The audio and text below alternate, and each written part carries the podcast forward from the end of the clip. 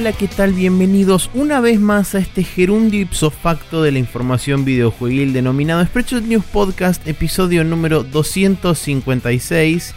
Es el episodio con la mínima eh, capacidad direccionable en 32 bits. Eh, con sí, supongo. Mm, en realidad, ¿O eran Sí. 64? No, O sea, eran 64.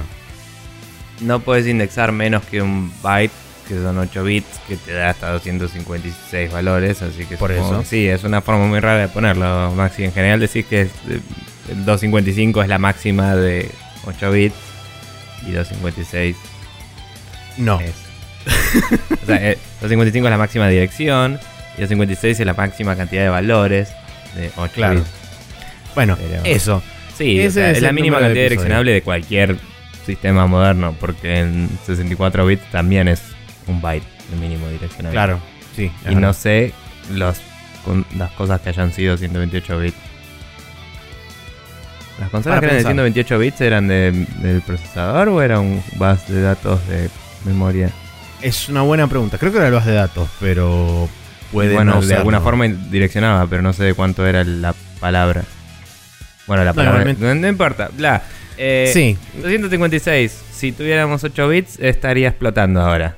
Eh, exactamente. No pregunten. Si fuera un podcast de 8 bits, eh, no estaría funcionando. Pero como Sí. no es un podcast de 8 bits, está funcionando. El señor Bien. del otro lado, que con el que tenemos estos intercambios culturales, eh, matemáticos y programacionísticos, es el señor Nicolás Vías Palermo.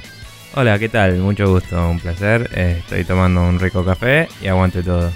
Bien, perfecto. Yo no estoy tomando café porque me traje agua. Y. Tu vida es una mierda. Sí, también, porque se me rompió el monitor del laburo, así que no puedo este, no hacer nada mientras hago de cuenta que hago algo. ¿Y eh, eh, tu laburo no implica que uses la compu para la cual te dan una compu, tal vez? Sí, implica eso. El tema es que lo implica desde una necesidad no, em, no básica, vamos a decirlo. O sea, yo tranquilamente puedo hacer ese laburo de forma manual, que es mucho más pesado, arduo y molesto, pero en definitiva puedo hacerlo manualmente. Bueno, igual que se copen con un monitor para los pibes. Sí, un, un monitor, un monitor para el lugar donde está Maxi laburando. Eso. Bien, me encantaría que la gente pudiera ver el bailecito que acompañaba esas palabras, pero Sí. bueno, es, un, es un medio audio. Audio. audio no visual. Exactamente. Bien. Bien. Dejémonos de pelotudear y vamos a agradecerle a la gente que saludó y dijo cosas y además nos invitó a lugares, o a mí me invitó a lugares. Como por ejemplo el señor Gustavo Schneider y Eduardo Franco que me invitaron a mí eh, a participar de su último programa de Café Fandango que ya está disponible para que todos ustedes lo escuchen. También eh, me he reencontrado con el señor Dieguito de Carlo y hemos tenido una hermosa velada de discusiones y eh, justificaciones injustificables. Así Bien. que para toda aquella gente que lo quiera eh, escuchar, puede pasar por, si no me equivoco, facebook.com barra café fandango o algo por el estilo. Y si no, ser. ya les estoy diciendo, café fandango. Y si no, será una dirección similar a esa que acabo de darles. Pero sí, es facebook.com barra café fandango. Así que eh, para la gente que quiera escuchar el último episodio, que es el 147, puede pasar por ahí. De nuevo, gracias en a una los chicos lista de por la- todos los servicios donde están disponibles. Exactamente. Eh, de nuevo, gracias a los chicos por haberme invitado. Y seguramente cuando podamos armar eh, una cronología mínimamente organizada de la mm, suerte de invitados que queremos traer a nuestro programa, dado que ahora contamos con el superdepartamento HD de Nico, Ponele. eh, quizás podamos hacer este alguna cosa así de invitar un poco más de gente a este podcast y hacer no necesariamente cada 50 episodios un podcast con un montón de gente. Sí, sí, tenemos que maniobrar cosas, pero discusiones para otro momento. Así es. Eh, bueno, nada, también eh, agradecemos a Ror Resistaro, Lucas Mendieta del Mato, eh, Santiago Rodríguez, Matías Paz y Martín Blasquez por sus comentarios, cariños, etcétera. Exacto. Varios. Eh, particularmente a Rorro le agradezco la ayuda para descubrir cuál era el problema que estábamos teniendo con el estilo de Tumblr. Eh, cuando Rorro me dijo que era lo que no estaba cargando, que yo no me había dado cuenta porque no encontraba un problema en el código. eh, y formulé una hipótesis y la hipótesis resultó ser correcta. De que nada, en este momento tenemos un, un estilo de Tumblr que se basa en el. que, que es básicamente el estilo default. Pero Ujú. yo me había metido a agregar unas boludeces en el código HTML para que cuando compartimos el post, el preview image sea nuestro logo. Y cuando uno modifica algo que es default, eh, en general se convierte a algo custom, entre comillas. Entonces Tumblr actualizó su, estado, su, estilo default. Y como vio que el mío era custom, entre comillas, eh, no lo tocó, no lo actualizó. Y se rompió algo ahí porque ya no era compatible, digamos. Entonces fui, eh, volví al, tema default de, de Tumblr. Eh, le volví a agregar lo que tenía que agregarle para las preview images y ahora anda. Así que eso era. Eh, la clave me la dio el asunto este eh, de que Rorro lo revisó el código y vio que era lo que no cargaba, así que le agradezco. Eh, con su ayuda y con ayuda de un amigo del laburo que me ayuda a debuguearlo rápido, encontramos el problema. Y mm, nada, eso. Bien, perfecto. Muchas gracias entonces a Rorro. Y yo tengo un comentario de Federico Gartenbank que pasó por nuestro sitio y dice, he llegado tras años luz de desaparecer, este es mi feedback renovado. Bueno, primero sí, aguante las 7 horas de Expression News, ya saben que soy el enfermito que se escucha todos los programas dos veces, llegué a las 3 con algunos, o sea, tres veces escucharlo porque es así. Eh, y debo recordar que son lo, el eh, son lo mejor del podcast argentino, excelente programa Barbas. En cuanto a acotaciones sobre el programa, Madaraya Bliss de a uno es alto en vole, concuerdo. Eh, ya cuando estás con un amigo se pone copado y como bien dijo Max, la dificultad por momentos es brutal, particularmente en dos de los bosses. Tomando la main quest, creo que el problema, se basa, el problema se basa, como bien dijeron, en la división de la fanbase. En el caso de Overwatch, para mí es excelente. Es verdad que el contenido se basó en eventos y nada más, pero todo, eh, todo lo que existe in-game se consigue jugando. A menos que seas un loquito y quieras, quieras adelantar eso y comprar cajas a lo loco. Battlefield 1, si no tenés el premium, morís perdiendo contenido. Y ni hablar que conseguir los ítems es una paja. Tirando, por, eh, tirando un ejemplo, que capaz hubiera venido bien sobre el Season Pass. El tema justo del Doom, que prácticamente se cagó en el Season Pass y regaló todos los modos y boludeces del PvP en el update 6.66. Sí, eso sucedió esta semana. Sí. Eh, más allá de eso, gracias por la compañía mientras paso el Doom, porque vale, porque vale nombrar Doom 30 veces, por tercera vez. Esta vez lo arranqué en PC4 y estoy por platinarlo con los mejores aliados para disfrutar el hobby, Spreadshot News. Así que bueno, muchas gracias Fede. Y sí, eh, si bien no es común lo que sucedió en particular con el, lo- con el DLC multiplayer del Doom, Creo recordar que en algún momento habían dicho que en uno de los últimos updates o en uno de los últimos eh, patches que pensaban sacar del juego iban a dar todo el contenido del multiplayer gratis o algo por el estilo. Me acuerdo, Sí, no sé cómo fue. no exactamente, o sea, no me acuerdo exactamente quién fue el que lo dijo, pero recuerdo haberlo leído en alguna parte. Lo, lo que sí sé es que, además de regalar todo eso, habían hecho como un rebalanceo de cómo destrabar las cosas y eso para hacerlo un poco más copado el multiplayer, porque la crítica le dio con un palo bastante fuerte. Así Mm. que nada, cuando no estaba jugando algo o viendo algo que necesitara internet, decidí despausar el download del parche de 35 GB del Doom a ver si le doy un intento al multiplayer para ver de qué va hoy en día. Eh, pero la verdad es como que 35 GB de update para un juego en el que la mayoría no quiere jugar en multiplayer me parece que es otro argumento más para mi sueño de que los multiplayer y single player se instalen por separado y la concha de sus madres. Eh, eso.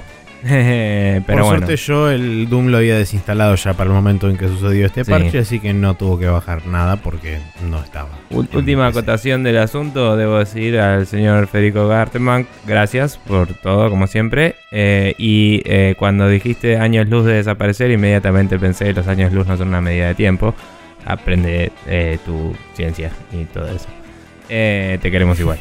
Bien, eh, gracias Fede por pasar, gracias a toda la gente. Y si quieren escribirnos pueden hacerlo en facebook.com barra News directamente sobre el capítulo en cuestión. Si quieren eh, comentar sobre él o pueden escribirnos directamente con un eh, direct message a, la cuenta y vamos a poder leerlo y chatear con ustedes que a veces nos contactan por ahí, nos pasan tema de discusión o no sé, nos, nos preguntan cosas, nos consultan algunas cosas también. Em, así que nada, esas son vías de comunicación bastante fáciles de acceder.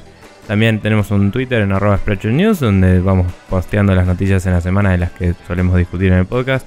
Así que pueden estar al tanto ahí para, para ir estudiando el asunto para ver eh, de qué vamos a hablar en la semana.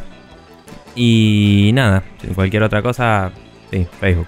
Por ahí. Sí, siempre Facebook es, un, es el, el lugar más rápido y más inmediato donde nosotros vamos a poder contestarles cualquier duda que tengan o cualquier comentario que hagan o cualquier recomendación que tengan para darnos, ya sea de una main quest o un artículo o por ahí una noticia que no vimos y les gustaría que discutamos. También pueden acercárnosla a través de esos medios. Bien. Ahora sí, nos vamos a ir a charlar un rato sobre qué estuvimos jugando durante esta última semana.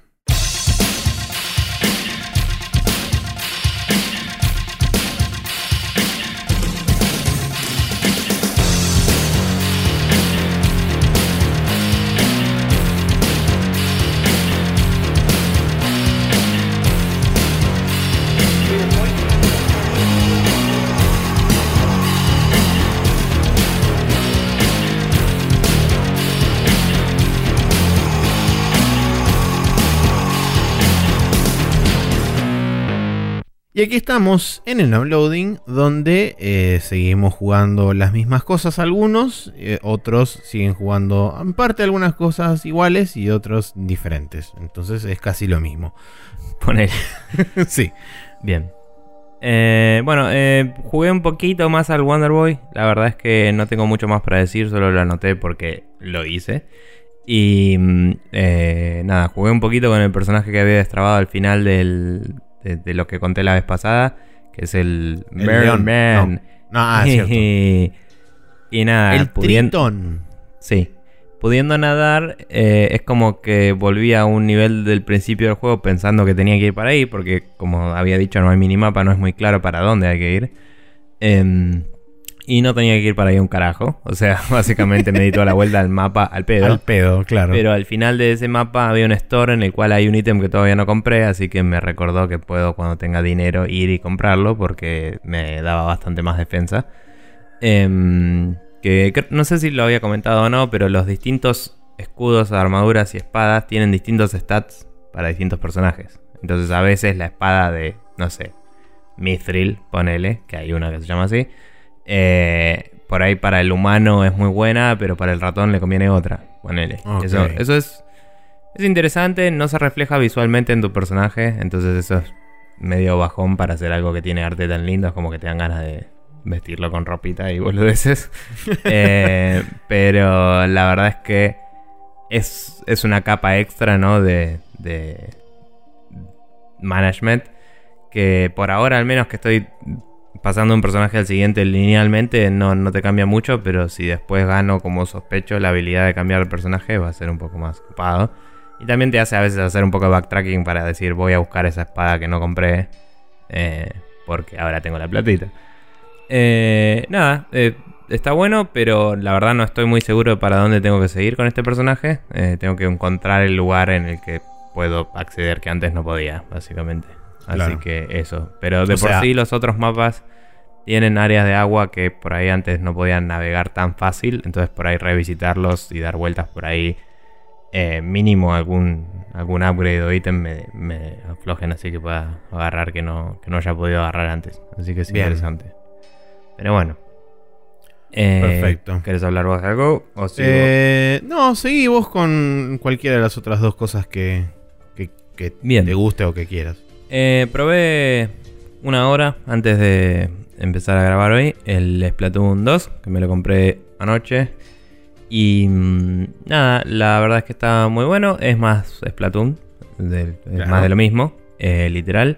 Para bien o para mal. Sí, no, eh, yo creo que mm, para bien. O sea, la típica. El argumento fuerte es: poca gente tuvo la Wii U y ahora va a tener más gente disponible en una consola más relevante eh, poder jugarlo portátil está bueno, o sea, tiene bastantes argumentos a favor, digamos, es un juego que estaba bueno en la Wii U y está bueno que, que esté en una plataforma más... Eh, con más adoption rate y con más eh, soporte y, sí, más cantidad de usuarios también. De hecho, es básicamente la misma, e, es esgrimir la misma razón por las cantidades de remakes, no, pero serían como relanzamientos de muchos juegos de Wii U que muy probablemente se vayan dando a lo largo de los primeros dos o tres años de, la Switch. Que a mí personalmente no me parece mal, eh, sobre todo justamente por eso, porque la Wii U tuvo una, una user base bastante más limitada de lo que potencialmente va a ser la, Switch, o por lo menos se ve que intenta hacer la Switch, entonces me parece lógico em, que decidan relanzar muchos juegos que por ahí la gran mayoría de la gente no, no tuvo oportunidad de jugar o no quiso jugar porque no se compró una Wii U. Sí, eh, de nada, de cualquier forma, el juego es es una secuela del anterior, pero es como que el componente multiplayer es casi igual. Eh, lo que hicieron fue agregar más armas, digamos. Eh, la estética se mantiene muy similar. La, o sea, lo que hacen es diversificar mucho más el equipamiento, agregar un par de habilidades nuevas.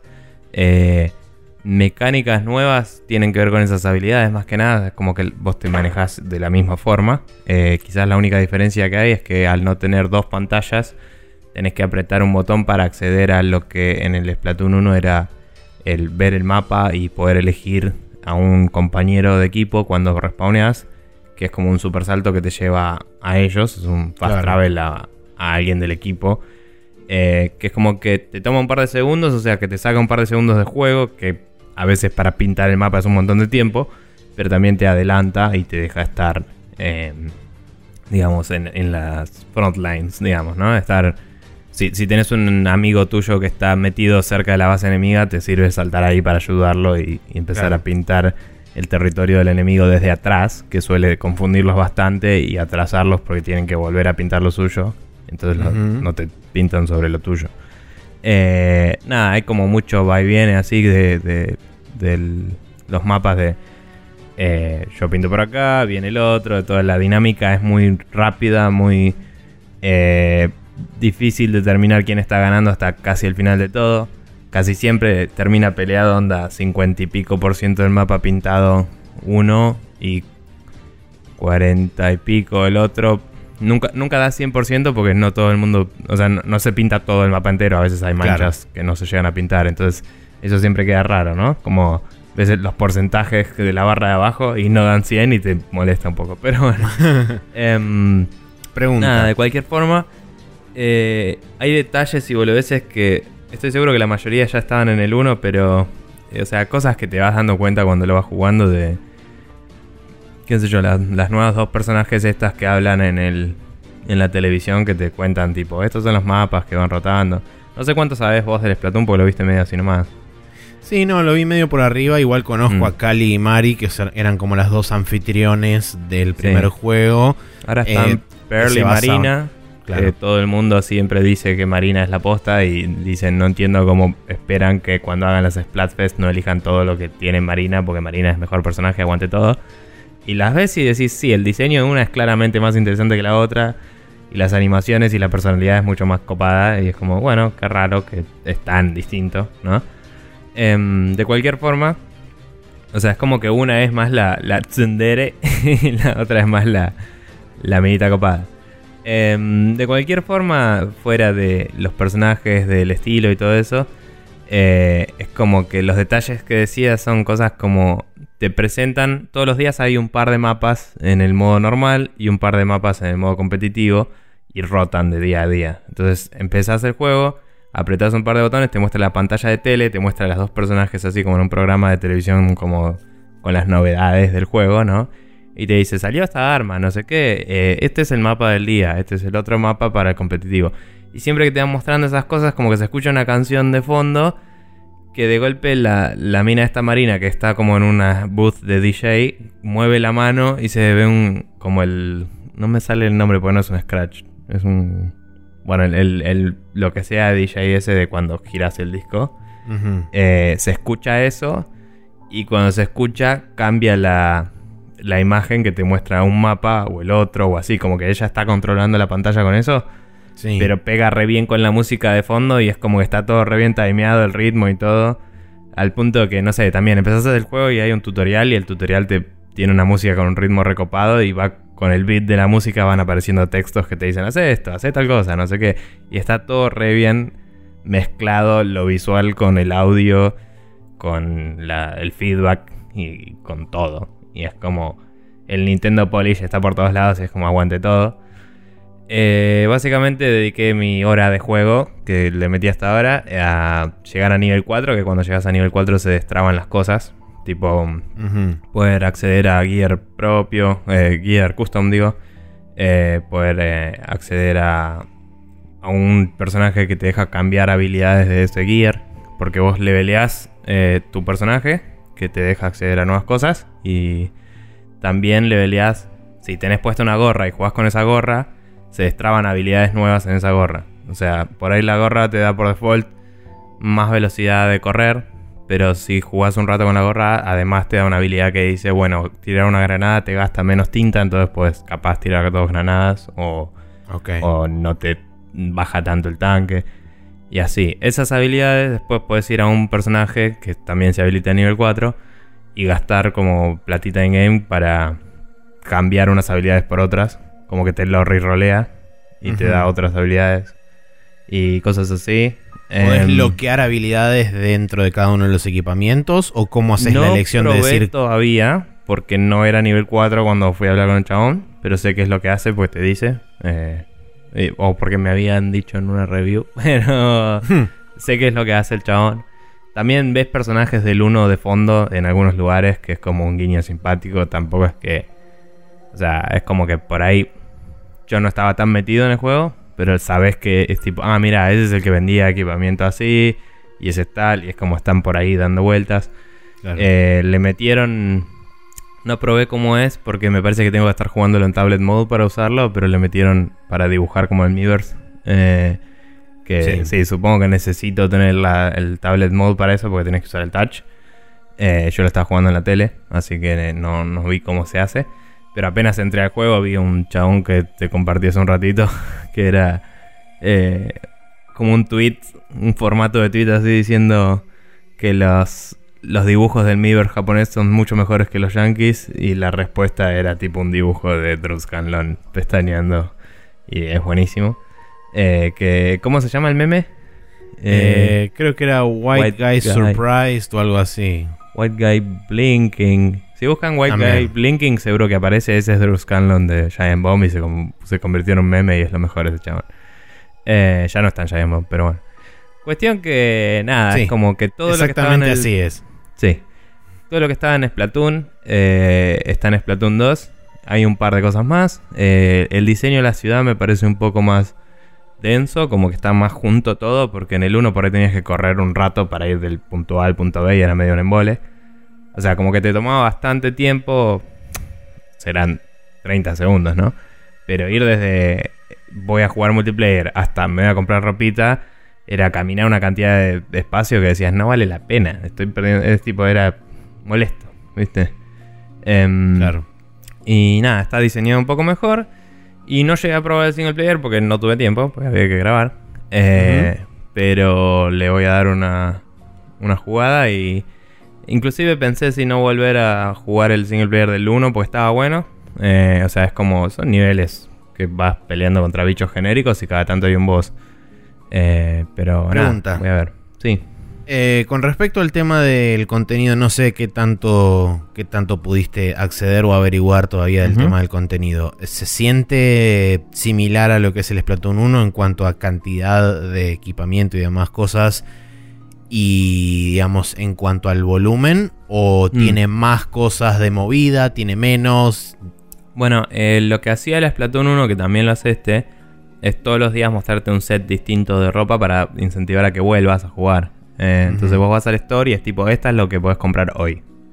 Y va rotando. Entonces a veces vuelve a estar la misma remera repetida, a veces hay otra remera con los mismos stats, pero tiene otro diseño, entonces es medio random y es como por ahí te gusta más. Eh, aparte de la ropa, te la dan con una habilidad desbloqueada, las demás están, no se sabe cuáles son hasta que no se desbloquean, que para eso está el otro personaje que te re-rolea, ¿no? Claro. Entonces es como que hay un incentivo de comprar todo. Em, Sí. y, y hay un. Y el mostrarlo de esa forma, así de a poquito, hace que no sepas nunca cuántos hay eh, en total. Claro. Eh, entonces, es como lo hace igual que el 1 y el 1 eh, se sentía repetitivo porque eh, al principio el set de armas era reducido y después agregaron nuevas armas, no nuevas instancias de esas armas. Este ya empieza con todas esas armas y algunas más ok. em, existiendo en el juego, digamos. Pero hoy, por ejemplo, eh, entré al store y estaban las armas básicas y no había ninguno de los baldes, por ejemplo. Que el balde es como la escopeta del juego. Vos tirás un baldazo así de, de, de pintura. y pinta en un, en un cono, básicamente. y, mm, y digo, yo ya sé que está el balde en el juego, ¿me entendés? O sea, no sé si tiene que ver también con el día y tu nivel. Capaz que si soy nivel más alto, eh, me da un set de ítems distintos para comprar. No, Claro. no estoy seguro porque hablan del freshness de tu personaje, que es el nivel. Eh. Entonces, es como que llegas a la ciudad y todo el mundo te dice que apestás, básicamente. Y te dice, no, tenés que estar más fresh para venir conmigo. Tenés que, tipo, ser mínimo, ponerle mm, nivel 4. O sea, como, tipo, arbitrariamente, como diciendo, eso es una unidad que la gente entiende en este universo. Y es como simpático, gracioso. Está muy bien escrito, muy, muy divertido. La música es increíble, de nuevo. O sea, nada. Es, es más Splatoon y la estoy pasando bien. Me gusta un poco más, como decía, cómo están hechos el, el, el hub, el- el- el- la ciudad. Em, los menús y eso me parece que están un poquito mejor porque, nada, tienen la experiencia de haber hecho el 1. claro. Y, y se ve un poco más como estilizado todavía, porque el 1 por ahí era medio. La ciudad era no, no sobria, pero era como muy tirando a sci-fi, ¿viste? Claro. No, no, como eh, edificios muy limpios y muy. eh, como. No te digo futuristas, pero. Muy como de un barrio moderno de Japón, si querés. Mm, Y claro.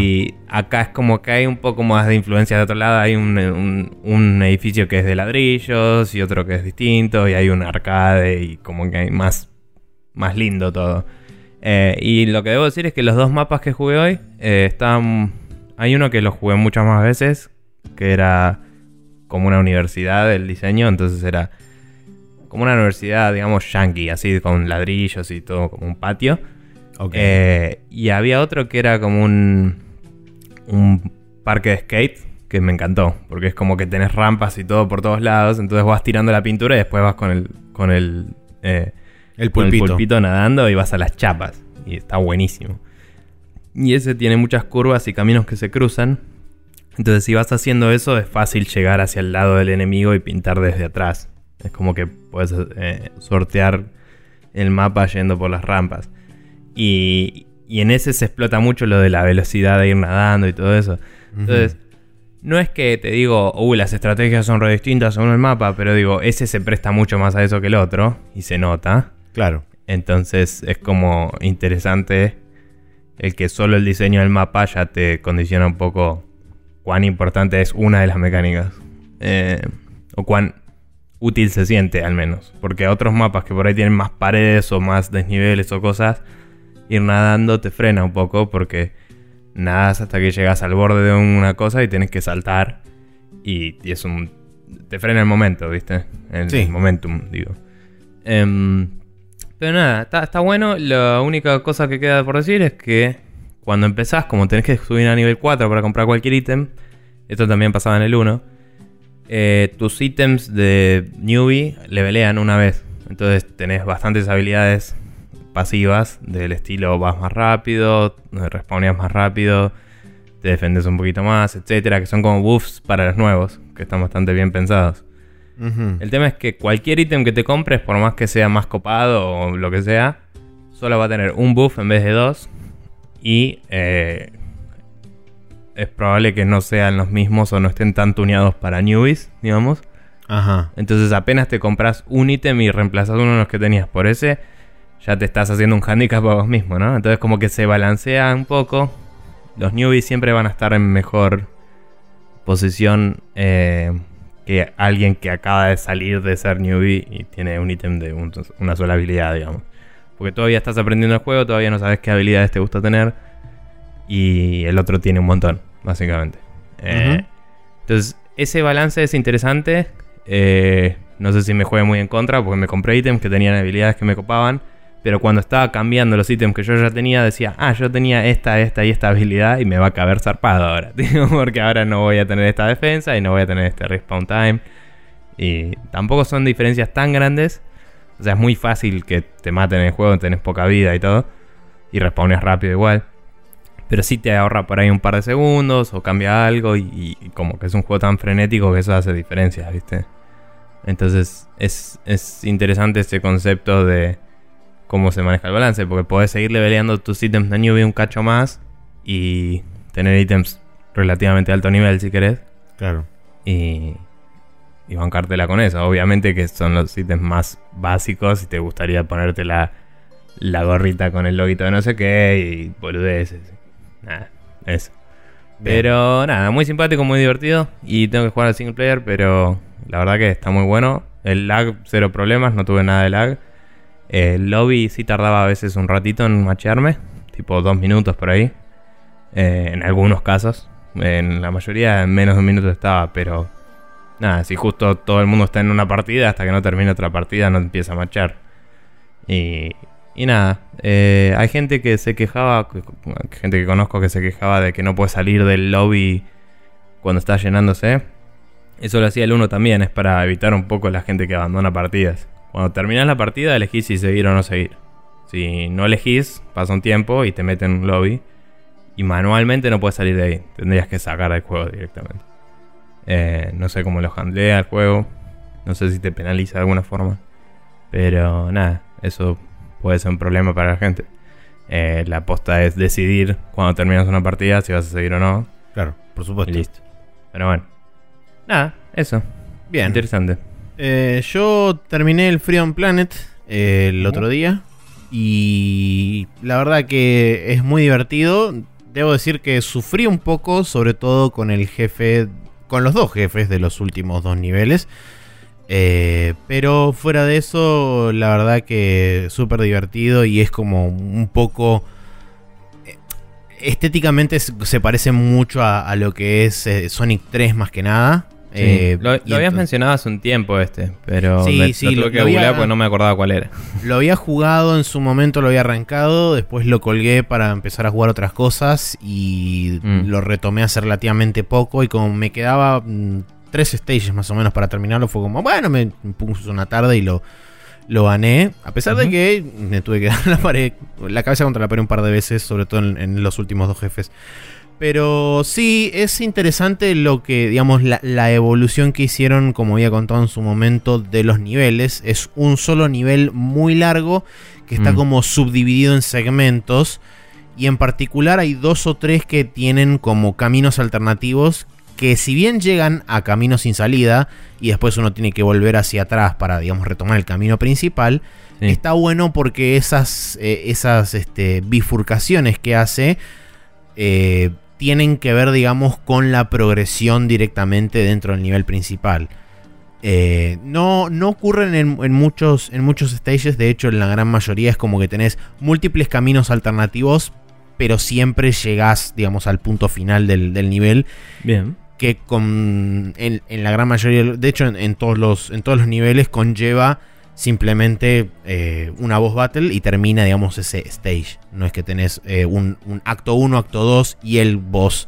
En este es un solo stage muy largo que está como subdividido en segmentos, pero digamos en ningún momento te termina un área. Si tenés checkpoints entre medio, por supuesto, eh, para en el caso de morir reinicias desde un, un punto X que no sé bien si es que vos los activás manualmente, porque nunca me topé con nada de activable ni nada de eso, sino que simplemente en algún momento moría y reiniciaba desde un punto X del mapa. Entonces asumo que deben ser como checkpoints precargados que cuando pasás por ahí con tu personaje se activa un flag interno que vos no lo ves y te carga directamente desde ahí.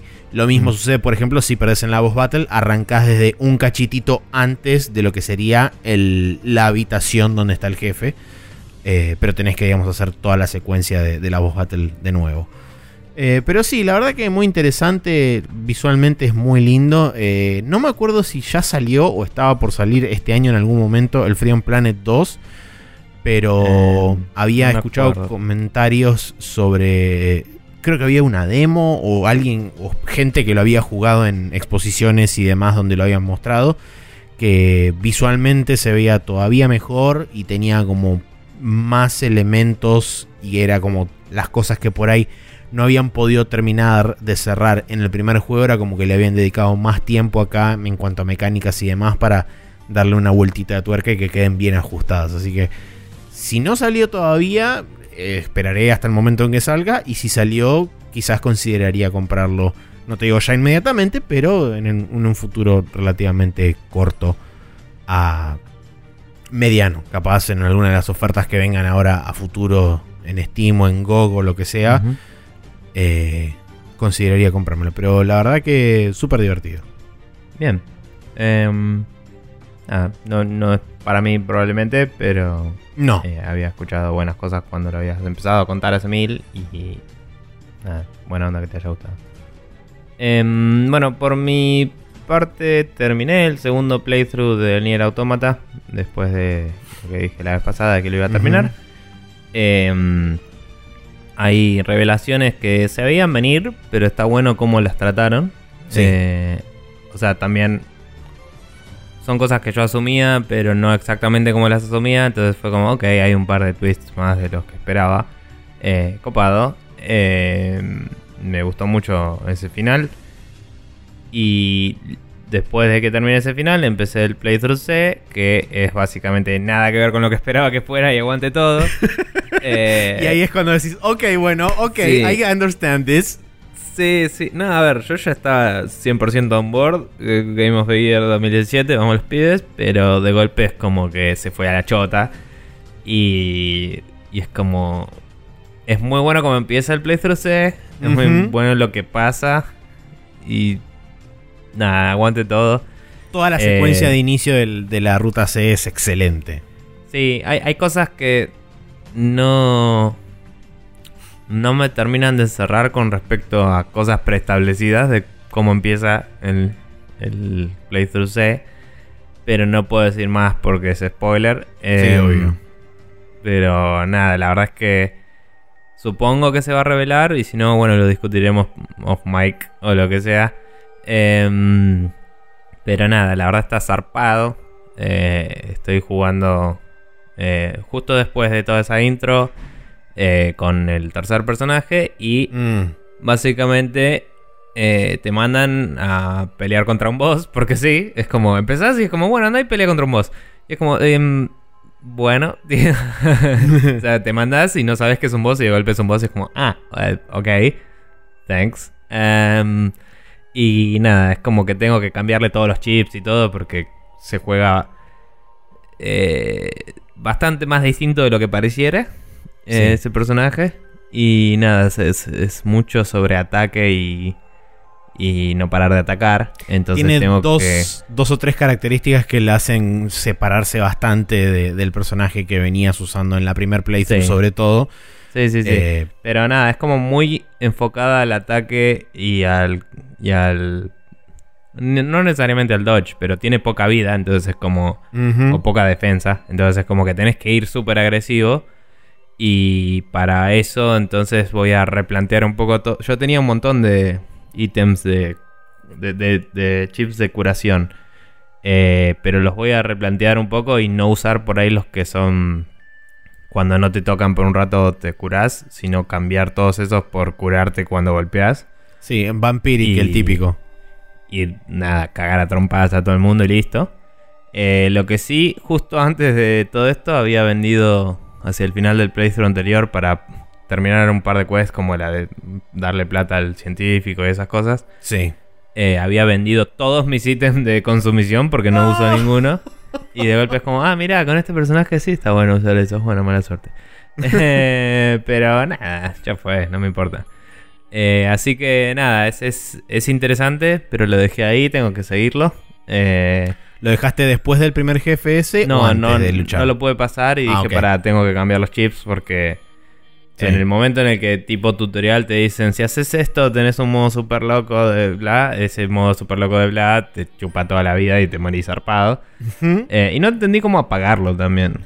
Sí, ¿Cómo cancelarlo? Se apaga cuando... O sea, hay dos formas de apagarlo. Una es, si no recuerdo mal, cuando salís de combate, creo que se apaga solo. O sea, una vez que derrotas a Mm. todos los enemigos en el lugar, es como que se apaga solo. O bien, toda tu vida se consume y quedas como en estado de emergencia y ahí se apaga.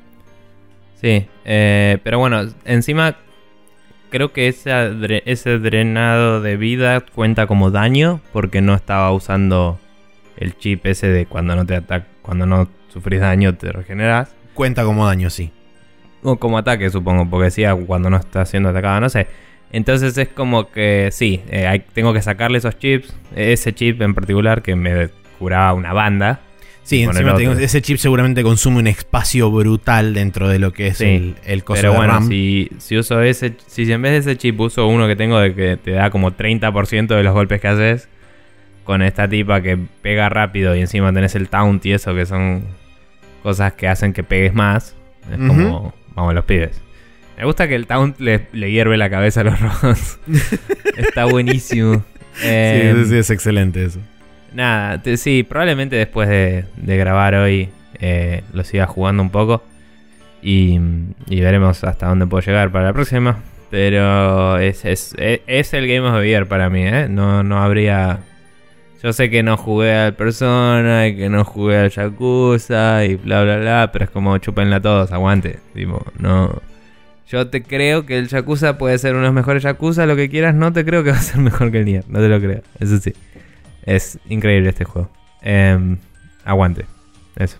Sí, son dos cosas diferentes. De hecho, Sí, muy probablemente. Cuando, cuando Lean me lo dijo, eh, cuando vino invitado y me dijo, no, bueno, pero Yakuza.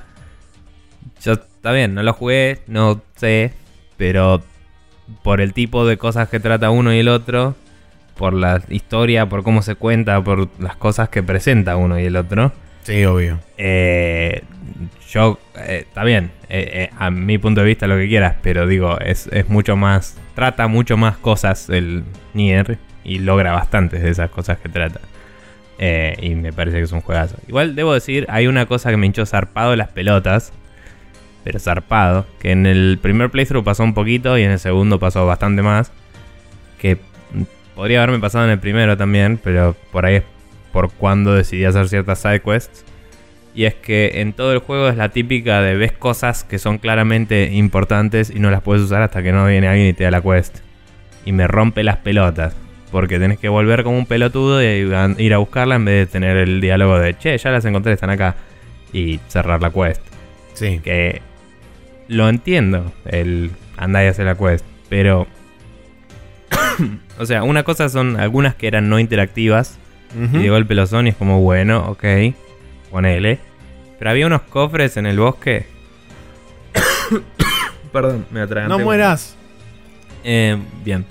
Había unos cofres en el bosque que los abrís y te dicen específicamente esto no es relevante para mí, te dicen lo que es y que no es relevante. Y dije, bueno, por ahí, no sé, el tercer personaje hace algo con esto. Porque lo dijo el primer personaje y lo dijo el segundo.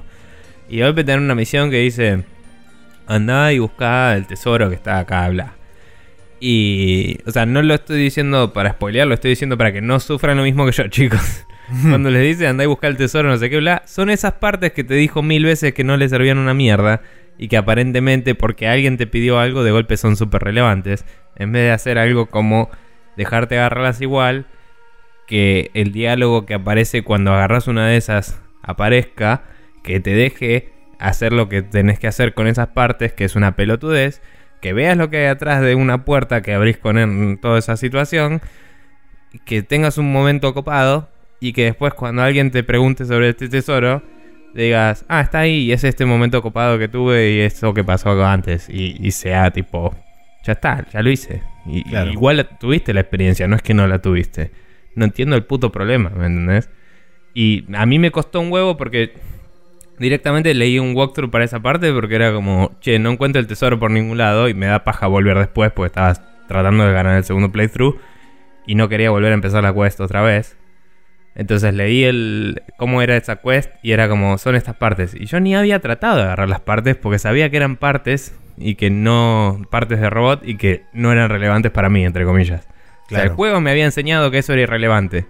¿Por qué mierda tengo que agarrarlo, me entendés? Entonces yo ni me estaba fijando en esos cofres porque estaba buscando otros cofres que tuvieran un tesoro. Esperando que esos los usaran en el siguiente playthrough, como en el primer playthrough que ves cofres que no puedes abrir. Puedes Por abrir el segundo. Claro. Entonces me molestó zarpado, porque es una indirección muy pelotuda y, y antiintuitiva y no, no necesaria. Pero fuera de eso, Game of the Year. Nada, aguante todo. Sí, en ese sentido el, el Xenoblade Chronicles por suerte resuelve las cosas bastante bien porque sobre todo en lo que respecta a coleccionables tenés eh, dos tipos de coleccionables desperdigados por el mundo. Tenés como unas especies de orbes rojos y unos orbes azules. Los orbes azules están desperdigados tanto por ciudades como por... Va, no, por una ciudad en particular, como por los escenarios del, juego donde están los enemigos caminando por ahí. Y esos orbes celestes o azules son los que eh, te piden tanto para llenar un compendio de ítems, que es después cada uno de esos ítems, dependiendo de cuántas filas completadas, te van dando diferentes recompensas en forma de gemas que te sirven para bustear tus habilidades dentro de cada uno de los equipamientos. O bien las orbes rojas, que son específicamente ítems de quest, Eh, que te van a dar potencialmente en algún momento. Sin embargo, vos los podés levantar en cualquier momento. No necesariamente cuando a vos te dan una quest, esos, esos orbes rojos aparecen en, en el escenario. Simplemente están ahí y si vos te los Mm. cruzas, lo agarrás y cuando vas a hablar con un chabón y te dice, sí, mira, yo estaba buscando una cosa porque perdí un reloj cuando me escapé porque venían los bichos. Eh, y vos le decís, ah, sí, este reloj que encontré por ahí, ¿no será? Y es como, ah, sí, mira qué loco, resarpado, gracias. Y termina la cuesta ahí. Eh, y cuando, perdón, cuando, cuando agarras esos ítems, ¿te dice lo que son o son tipo... Sí. Eh, agarras un ítem y te dice, por ejemplo, eh, un reloj. O sea, no te Claro. especifica qué es lo que es puntualmente, pero te dice, agarraste un reloj de bla. Y si, mm, no sé si ese ejemplo es real o es un ejemplo cualquier, pero si encontrás uno de esos, suele estar guardado por algún miniboss o algo así. Como que tuviste la misma experiencia que si te hubieran mandado a buscarlo, digamos. Mm, No necesariamente. Hay ítems que por ahí están en el medio del campo, o sea, literalmente, y hay otros que sí por ahí están resguardados o Mm. protegidos por algún tipo de bicho. Lo que no quiere decir que vos cuando llegás a ese lugar y simplemente llegás a ese lugar porque estás investigando y querés explorar, te encontrás con un bicho y es como, "Ah, a ver, lo voy a matar. Y lo matás y de repente te encontrás con una, un orbe rojo detrás de ese bicho. Es como, ah, mira Claro. qué loco. O sea, por eso digo, sí, o sea, es la misma experiencia si te mandan a hacer Claro. la quest que si no. Sí, Eh, sí, sí. Bueno, por eso, es- eso lo banco y me parece que es el approach posta. Eh, sería más feliz si además tuviera narrativa, pero bueno, no todo es el Witcher en la vida. Sí. Eh, por desgracia. Sí. Pero, nada. Pero bueno, eh, en- después, nada, seguí avanzando un poco más la historia. Llegué hasta lo que sería la parte de la espalda, porque de repente me desayuné porque La no me espalda del acordaba. gigante. Sí, la espalda del gigante. Porque no me acordaba que este gigante tiene como una especie de alas o este, protuberancias que le salen de la espalda. Y eso hace como un aumentativo aún más grande de la cantidad de escenarios que tenés en la zona de la espalda barra nuca. Entonces, eh, bien eh, cuando charlamos la última vez, te dije que todavía no había subido por la espalda. Básicamente la subida por la espalda es trepar por una serie, de enredaderas hasta un lugar, meterte adentro del bicho y eh, con una especie de geyser de agua o líquido interno del bicho de alguna cosa, te dispara para arriba y llegas muy, muy, muy, muy, muy arriba. Y de repente estás como en la zona de lo que sería la, los hombros barra la nuca del bicho. Sin embargo, no vas para arriba, o sea, no vas hacia la cabeza, sino que vas hacia estas protuberancias barra alas donde hay un ¿Pero la bosque historia no te guiaba hacia la cabeza? Sí, el tema es que aparentemente no hay un camino directo desde la cabeza, sino que tenés que hacer como el camino largo a través de estas cosas. Eh, historia, Japón y narrativa. Pero la Mm. cuestión es que, eh, según veo en el- lo que es la distribución de personajitos en la party, aparentemente tendría la party completa por el momento. Sin embargo, el juego todavía no, no dijo, bueno, ok, te vamos a dejar la party en paz, no vamos a toquetearte más y sacarte y ponerte personajes como se nos canta por, el- por historia. Eh, todavía está haciendo eso. De hecho, algo que me resultó bastante interesante fue que en un momento eh, el, el último party member que se te une pertenece como a una raza superior de seres bla y eh, te invita, digamos, a ir a su ciudad. cuando vos llegás, eh, esta chabona se separa de la party y va como a hablar con el consejo de los este, supremos amos de Bla, eh, a reportar justamente todo un tema que había sucedido antes. Ahí, por supuesto, la party se divide en dos, sin embargo, a vos te dan el control de la mina, entonces estás con la flaca solo y tenés que básicamente llevarla hasta ese lugar donde ocurre un evento narrativo. Y después, más adelante, tenés que ir, eh, tenés que hacer como una parte solo con la chabona esta que es una maga. Tenés que meterte hasta, hasta el final de un, de un dungeon. eh, y tenés que hacerlo todo solo. Simplemente con, la, con las habilidades que tiene la, la maga. Que bueno, por suerte son habilidades bastante copadas y de hecho pega bastante fuerte. Entonces no es que en, en- algún momento realmente necesitas la ayuda de los otros dos personajes de la party, sino que te podés defender porque te tiran de a uno o de a dos enemigos como máximo. Y después cuando llegas con todo el resto de la party eh, para justamente seguir la historia en ese lugar, eh, los enemigos que te tiran no solamente son más duros porque vas por un camino alternativo, sino que además son mayor cantidad y son diferentes este, combinaciones de, de enemigos, lo cual también hace que las peleas sean diferentes. Entonces Sí. me parece que está, est- estaba bien, estuvo bien balanceado eso de, digamos, cambiarte la perspectiva de primero darte un personaje y utilizar un rato ese personaje solo para cumplir un objetivo y después decir, bueno, ok, ahora que vos hiciste todo eso, mientras tanto en el Salón de la Justicia te muestran al resto de la party y haciendo todas las cosas, eh, digamos, en paralelo con lo que estaba sucediendo mientras vos estabas jugando por un lado. O sea que Claro. Tomando Fue- sol. Leyendo un Exactamente. libro. Fue, fue interesante, no, no me lo esperaba realmente, si bien no es súper, eh, digamos, eh, poco común que eso suceda, porque hay, hay RPGs por ahí que lo hacen, que te cambian la perspectiva y te muestran otros personajes. Mm. Fue como, ah, mira qué loco, está bien, eh, fue divertido. Y bueno, ahora estoy ahí, eh, ya me reuní de vuelta con toda la gente y básicamente tengo un bicho que me está esperando así aleteando delante mío y me está diciendo como, dale, vení guacho. Eh, y ahora le tengo que dar entrar y cagarlo a trompadas y seguir la historia. Pero sí. Ah, y una, una cosa que me encontré después, va, poco después de que eh, terminamos de grabar el otro día, que seguí jugando un poquito más. em, hay una de las colonias de humanos que había sido arrasada completamente por las máquinas. Y básicamente vos podés, como una misión secundaria que no tiene absolutamente nada que ver con la historia, podés reconstruir esa colonia. Y te pide como varios ítems para poder ir reconstruyendo distintos sectores. Y no solamente eso, sino que además podés ir como convocando diferentes tipos de, personajes eh, a esa ciudad, lo cual hace que te incremente tanto la capacidad, digamos, de, de personas que pueda albergar, sino que también te aumenta eh, la, la creación, por ejemplo, de los cristales para que vos después esos cristales los puedas farmear y crear gemas. O sea que tiene, tiene como ciertas conexiones para que te den beneficios a vos a lo largo de la historia. De nuevo, es totalmente eh, accesorio y realmente no es 100% necesario que hagas ninguna de esas cosas porque eh, cristales vas a obtener a lo largo de, de- de todo el, el trayecto del, del Sí. juego. Porque hay como venas de, de minerales donde vos podés extraer esos cristales y podés crear, digamos, eh, las, las joyas para poder in- injertar en, en tu equipamiento. Pero me pareció, me pareció una vuelta de rosca interesante el hecho de decir, bueno, ok, no nos olvidamos de este lugar que quedó ahí arrasado y nunca más pasó nada. Y, y si no por historia, un día de repente de la nada está reconstruido y mira qué lindo que quedó todo. Bien. Sino que realmente a vos te hacen, si querés, te hacen poner el esfuerzo para reconstruir todo ese lugar y traerlo, digamos, a, a buen puerto, si ese es tu interés. Así que nada, me pareció interesante eso también. Pero bueno, eh, ¿algo más para agregar? No, ya hablaste No. de, de- de todo. Bien, entonces vamos a cerrar acá el, el now loading y nos vamos a ir a charlar un rato de las noticias de esta semana en el Rapid Fire.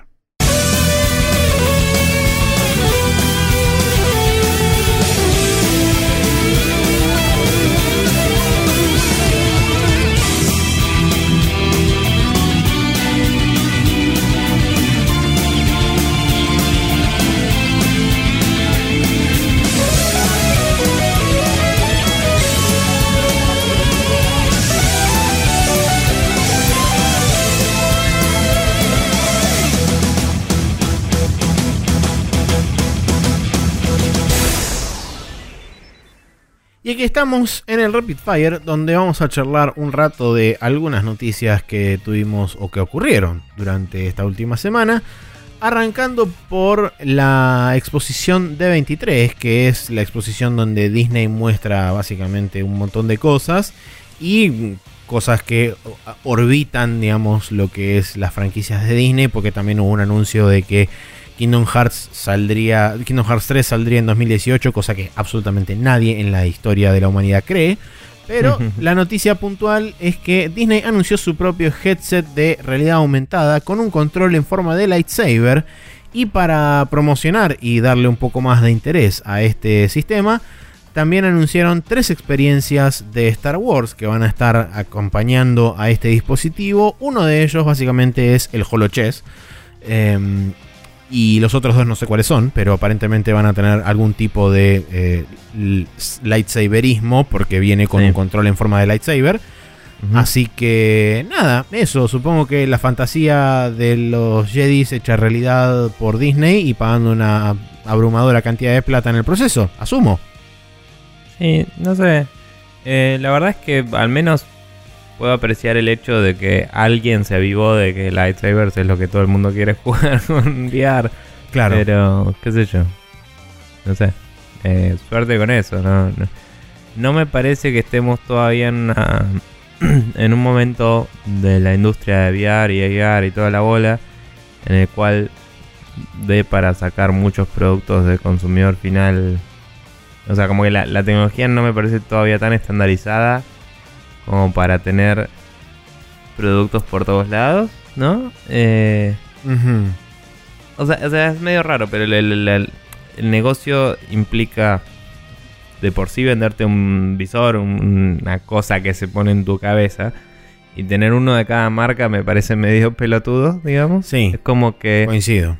Eh, es como un monitor o algo así. Te lo compras y lo usás para todo, hipotéticamente. O por lo menos así lo percibo yo y, creo que se percibe en la industria. Cuando lleguemos a un punto en el que estamos hablando de tiene el tamaño de unos anteojos, capaz que ahí puedes tener todos los que quieras en un rack de anteojos, ¿me entendés? Pero... sí. Eh, no sé, no, no entiendo qué se gana con, en vez de hacer un partnership con, no sé, Gear VR de Samsung que ya está ahí, ya está andando, o con Oculus o con Vive, eh, hacer tu propio producto. Es como que lo veo más difícil de moverlo. O sea, está bien, es de marca Disney y te venden cosas de Star Wars, va a vender, no te digo que no. Pero viste cuando decís, quizás es más fácil vender juegos en plataformas ya establecidas. Sí, obvio. Que tratar de romper en una en un mercado que todavía no se probó como algo súper viable del todo. Mm. Sí, tampoco hay eh. demasiados detalles al respecto. Se sabe que eh, se asociaron con Lenovo justamente para fabricar esto. Y mm, realmente en la nota que tengo acá no hay mucho más detalle salvo lo que dijimos recién pero en algunos lugares estaban hablando que esto iba a ser similar justamente a lo que es el case del Gear VR, o sea, básicamente es un cosa mm. donde vos después le metes adentro un smartphone y el smartphone te sirve de pantalla barra centro de procesamiento donde ocurre todo y vos mm. simplemente tenés que eh, asociar de alguna forma el control de lightsaber con el celular, que seguramente sea Bluetooth o alguna cosa de esa, eh, para justamente que te tome el, control como un control realmente, eh, digamos, 100% verdadero. Pero por otro lado, no hay confirmación de que eso sea así o que sea esto similar a lo que es el HoloLens, que es una unidad de, computas, de cómputo totalmente separada y aparte, digamos, de, lo que es cualquier cosa cableada barra eh, un simple headset como son hoy en día el Vive y el Oculus. Así que no sé, habrá que ver mm. si en algún momento siguen dando más información sobre esto si al ser Disney de repente se dan cuenta de que en realidad les conviene una mierda hacer esto y tercerizarlo y simplemente agregarle un control de, lightsaber y chau. O si en definitiva esto va a ser como una competencia, digamos, válida, ya sea para el Gear VR o para los headsets de mayor, eh, mayor calibre como son Oculus Vive e inclusive te diría el HoloLens, pero el HoloLens está más allá de todo alcance monetario posible. Sí, sí, no sé. Em, no tengo mucha más opinión que eso, así que si te parece bien pasar a la siguiente noticia. Sí. bien. Eh, Casey Hudson, que es una persona que estuvo trabajando, un chabón que estuvo trabajando en eh, BioWare por como 15 años y después se fue a trabajar con Microsoft en cosas de HoloLens y eso, ya que estábamos hablando de eso. Eh, retorna a BioWare como General Manager del estudio para reemplazar a Aaron Flynn, que era el que estaba cumpliendo con ese rol. Eh, el cual estuvo en la empresa también unos 17 años, según dice la nota que tenemos acá de Gama Sutra. Eh, Flynn básicamente anunció hace poco que se iba a estar yendo de la empresa sabiendo que eh, había Casey Hudson accedido a reemplazarlo. Eh, no sé si, si fue uno consecuencia de la otra o cómo fue la situación, pero es como que el chabón dijo yo me bajo de acá y lo dejo a este otro que sabe lo que hace, vamos los pibes. Eh, y nada, y aparentemente se va a quedar un par de semanas para eh, hacer el pasaje de cosas al, a Casey Hudson, pero eh, nada, Casey Hudson ya había cumplido roles de bastante alta, alto nivel en Bioware. Em, no estuvo de, General Manager, pero estuvo mucho tiempo en la, en la empresa durante el lanzamiento de la mayoría de los hits grandes y, de hecho, Casey Hudson fue el director. Eh, de hecho, Casey Hudson fue el director de los tres Mass Effect, de, la trilogía original. Sí, los buenos Mass Effect. Eh, sí, los buenos Mass Effect. Los únicos Mass Effect, podríamos decir, tal vez. También. Eh, y nada, había, había sospechas de si, si esto no es alguna movida de. Mm, me hago cargo y me voy o sea, como, no, se dijo explícitamente nada de del Andrómeda. un poco de eso debe haber. Claro, como que la imagen al público es un poco de vamos a traer de vuelta el que hizo Mass Effect bien y se va el que estuvo a la cabeza durante eh, Mass Effect de mierda. Em, que de hecho creo que había sido el director del Mass Effect Andrómeda este chabón. O estaba solo de cabeza del, del equipo mientras, no me acuerdo. No en, en lo mencionaron, pero no me acuerdo. Eh, de cualquier forma, em, se va lo viejo y vuelve lo viejo, así que... sí. Em, nada, con suerte, esta persona que, este señor Casey Hudson, que sabe lo que era Bioware en épocas, eh, en sus épocas más mozas, como dicen, eh, lo pueda traer un poco de vuelta dentro del paraguas tiránico de EA, ¿no? Sí, por supuesto que siempre recordemos que BioWare está atado directamente a las decisiones corporativas al eje del e mal. Sí, a uno de los grandes del, del trípode del eje del mal, podríamos decir. Eh, porque está EA Activision y el tercero es como que se van pasando la vara entre Ubisoft y todos los demás publishers. es como que el tercer asiento es el, hot seat, digamos, de la mesa. Pero sí, eh, esperemos que Casey Hudson pueda, poner un, un, poco de orden y un nuevo rumbo para BioWare. Y veremos cómo se refleja este cambio, si es que se ve reflejado de alguna forma en el Anthem en lo que sea que esté trabajando los otros dos estudios de BioWare, si es que están trabajando en algo, eh, o si simplemente eh, es un chabón por el cual van a pasar las decisiones corporativas de EA y el chabón simplemente va a, amortiguar el golpe lo más posible, pero la mm. orden se tiene que bajar y punto. Pero solo el tiempo dirá. Sí, qué sé yo, mínimo me parece que es una persona competente para ese rol, así que eh, no, necesariamente va a mejorar, como decíamos, pero va a desempeñarse su rol también como se pueda, imagino. Sí, no le deseamos el mal, pero habrá que ver con qué tiene que lidiar en, el futuro inmediato y más allá de estos meses barra años que le toca vivir. Bien. Eh, siguiente noticia es que Telltale, después de haber prácticamente negado la existencia, confirma la existencia de The Wolf Among Us Season 2. Eh, también confirma eh, una nueva temporada de Batman que se llama Batman The Enemy Within y la, entre comillas, última temporada de The Walking Dead durante la San Diego Comic Con. Que se llama The Final Season directamente. The Final Season porque se mataron, se rompieron la cabeza contra la pared para poder este, sacar este, este, título que es fantástico y totalmente innovativo y este, innovatorio. Innovatorio, innovante, eh, innovacional. Y todas Sí. esas palabras que tienen que ver con y no al principio. Bien, eh, no hay mucho más que decir. Creo que no dieron fecha de nada, salvo de Walking Dead diciendo que sale en algún momento de este año. Pero con respecto a Batman y a The Wolf Among Us 2, no hay noticias con respecto a cuándo va a salir. Ah, sí, 2018. Bien, ok. Sí. Em, así que nada, eso. Espérenlo el año que viene, en algún momento. Y para la gente que le gustó, a vos te había gustado mucho, ¿no? The Wolf Among Us, la primera parte. Sí, fue el último juego de Telltale que jugué básicamente porque ningún otro me interesó jamás.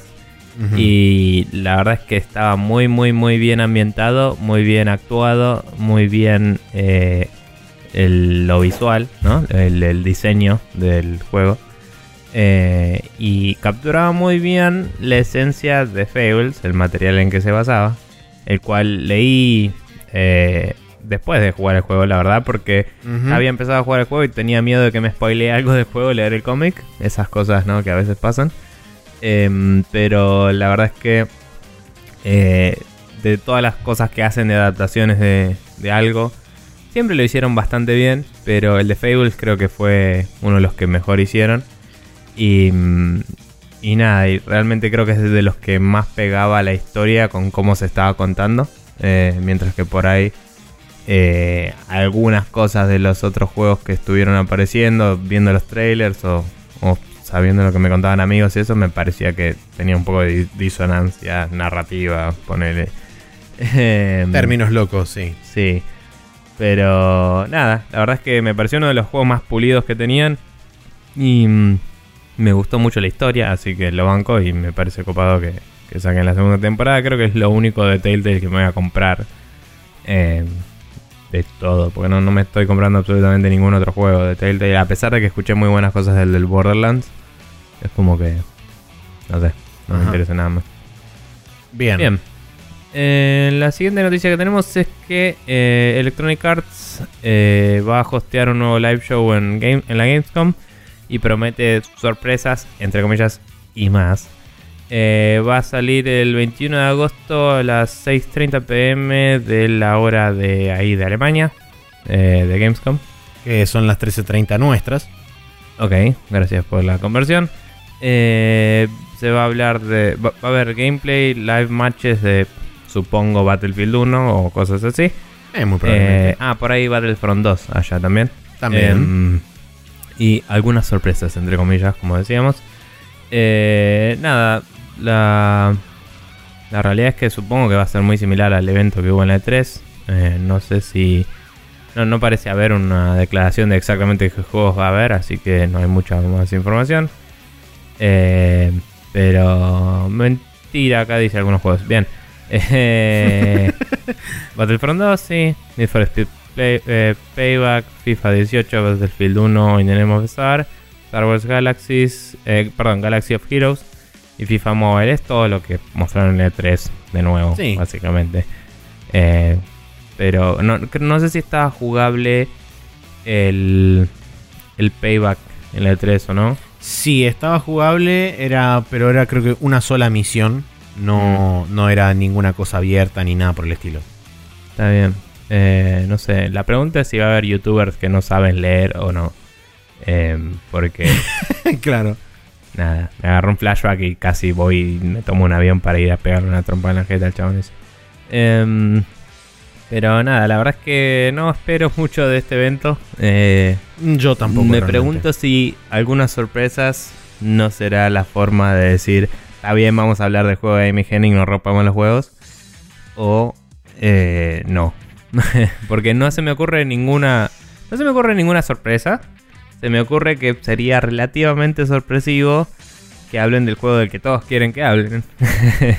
Sí, Eh. bueno, en ese sentido tendría lógica eso, pero se me hace que el único juego de Star Wars que van a hablar en este año va a ser el Battlefront 2 porque eh, es el juego que sale este año justamente. Mm. Eh, no sé, capaz bueno. que tiran así como un mínimo teaser, capaz que simplemente Mm. dicen, bueno, y el juego de Amy Henning se llama Star Wars y la recalcada concha de tu madre, chau. Eh, y chau, y se van. Y tipo, y lo único que te muestran es el loguito y listo. Bueno, ponele que aparece el juego este. ¿Al principio o al final? Al final, obviamente. Es el típico "And one more thing. Eh, puede ser, depende. Capaz, capaz sale Amy Henning al principio y muestran tipo el, algo y es como el año que viene vamos a contarles más en E3 y se va y después es todo sobre él. Ah, please be excited, como el chabón de escuela. Claro. Tal cual. Eh, no sé. Y bueno, seguro que hay videos de developers haciéndose los que trabajan y esas cosas. Pero bueno. Claro. Eh, el calendario para la semana correspondiente, el martes Así es. 25 de julio, tenemos el Avon Colony para Windows, PlayStation 4 y Xbox One, el Fable Fortune para Xbox One y Windows 10, que no habían cerrado ya ese antro. Eh, El Pyre para Windows y PlayStation 4 de Supergiant Games, el que ya está el, el- está el trailer de lanzamiento y es como así voces y cosas lindas. Eh, me, me pareció raro que los personajes tienen voice acting medio abstracto así de lenguaje inventado. Ah, mira. Supongo que es como más localizable, pero es como que perdés mucho de la emoción que tenía en el Transistor y el Bastion. Hay que ver cómo Sí. sale el juego. También es un poco más gameplay oriented que los otros, el Pyre. También. Así que hay que ver para dónde va ese juego. Eh, Super Cloud Build para Windows y PlayStation 4, que anda a saber qué es. Y después el viernes 28 tenemos el Super Cloud Build para Xbox One, el Hey Pikmin para 3DS, que es el eh, plataformero visto de costado de Pikmin. Así es. Eh, el Miitopia para 3DS, que es parecido al eh, Tomodachi Life, me imagino. Que- o sea, creo que sí. Y el Sundered para Windows y PlayStation 4. ¿Cuál era el Sundered? El Sundered eh, es un juego que va a salir el día viernes 28 de julio. Está muy bien. Y es de los mismos desarrolladores que hicieron el Jotun, que de hecho fue el juego que estuvo gratis en Steam y en GOG esta última semana durante un tiempo determinado, justamente para festejar la salida del Sundered, que como ya dije es un juego que va a salir el viernes de esta semana y se trata de un juego que hace cosas. Es un plataformero 2D. Exactamente. Estoy viendo screenshots. eh, que tiene muy lindo arte. Probablemente linda animación, porque el Jotun estaba animado a mano y era bastante lindo. Eh, y tiene una. mm, Tiene una vibra onda. Una mezcla entre el Jotun justamente y el. eh, ¿Cómo se llamaba este? Insanely. Sale something- Twisted Shadow Planet. Sí, Twisted Shadow Planet, eso. Tiene como así enemigos medio abstractos que persiguen a un personaje en un background bastante metroidvaniesco, pareciera. Tiene una Tiene buena pinta, ¿eh? vibra, viejo. Claro, sí. No, tiene pinta. Después buscate screenshots porque. Looking nice. Ok. Eh, Pero bueno. Buscaremos screenshots y serán vistos eh, en posterior momento. Pero bueno, así de esta forma damos por terminada la sección del Rapid Fire y nos vamos a ir a discutir un par de noticias en el Hot Coffee y vamos a también inaugurar la cortina del Hot Coffee en esta nueva temporada del capítulo 250 al 300 que hemos denominado en llamar Special News Podcast también como las otras temporadas anteriores para que es toda la misma temporada porque no tenemos temporada. porque Bien. no tenemos temporada, sí. Eh, Hot Coffee.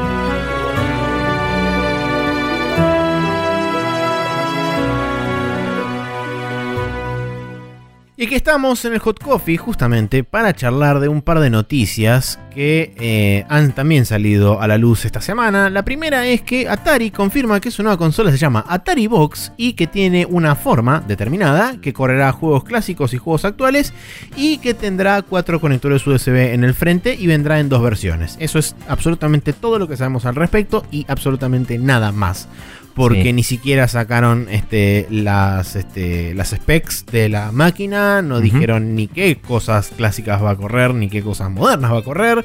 Ni No aclararon dijeron- quién es Atari hoy, porque Claro, nadie tampoco sabe. aclararon quién es Atari o qué es Atari hoy, porque ya Claro. pasó de manos tantas veces el nombre que tranquilamente podría ser un, no sé, un- una carpa en el medio del desierto y eso también sería válido que fuera Atari, pero en fin.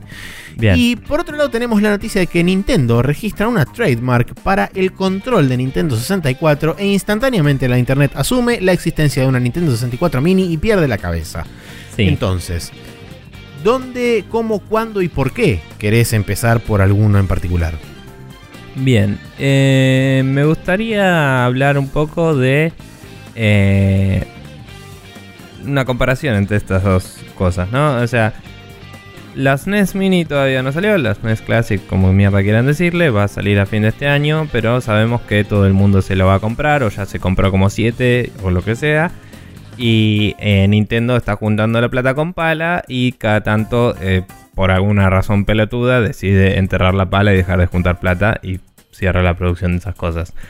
Eh, no es tan pelotuda, ya lo hablamos. Pero... em, entonces, no solo por la NES Mini y la SNES Mini, hay varias empresas que están haciendo esto de empezar a sacar cosas medio retro. Eh, yo había visto un Kickstarter de em, una computadora vieja que no me sale el nombre ahora, Sinclair, una Sinclair eh, moderna que tenía también el- una estética parecida a las viejas computadoras Sinclair y tenía el mismo set de instrucciones que la vieja, o sea, podías programar literalmente las mismas aplicaciones que en la vieja computadora, pero tenía hardware más moderno y podías programar nuevas cosas sin tanta limitación técnica. Pero digamos, si vos le ponías un, un si vos ponías cualquier modo de input de las Sinclair originales, tipo un cassette con data o lo que sea, y se lo metías a esa Sinclair, lo iba a correr, porque corría las mismas cosas. Eh, entonces hay como una movida de volver al hardware retro y toda la bola. Em, y es como que ambas estas noticias son relacionadas a eso. Y me llama la atención que Atari esté tratando de hacer algo más allá de lo que hace Nintendo con las mini. Una, una Sí. adicional más que creo que es un detalle no menor sobre la Atari Box que estoy leyendo dentro de la nota de Gama Sutra. Eh, aparentemente, dentro del email que se envió con la nota de prensa correspondiente a todo esto, eh, hablan sobre que esta consola va a ser inicialmente lanzada dentro del marco de una campaña de micromecenazgo o crowdfunding, como se conoce en inglés. Entonces, de forma de reducir lo más posible el, el riesgo que implica crear una de estas cosas. Entonces, ya estamos partiendo desde una base en que claramente demasiada confianza no hay sobre Mm. la potencial audiencia que puede tener este producto, dado que estamos hablando de una campaña lanzada a través de crowdfunding.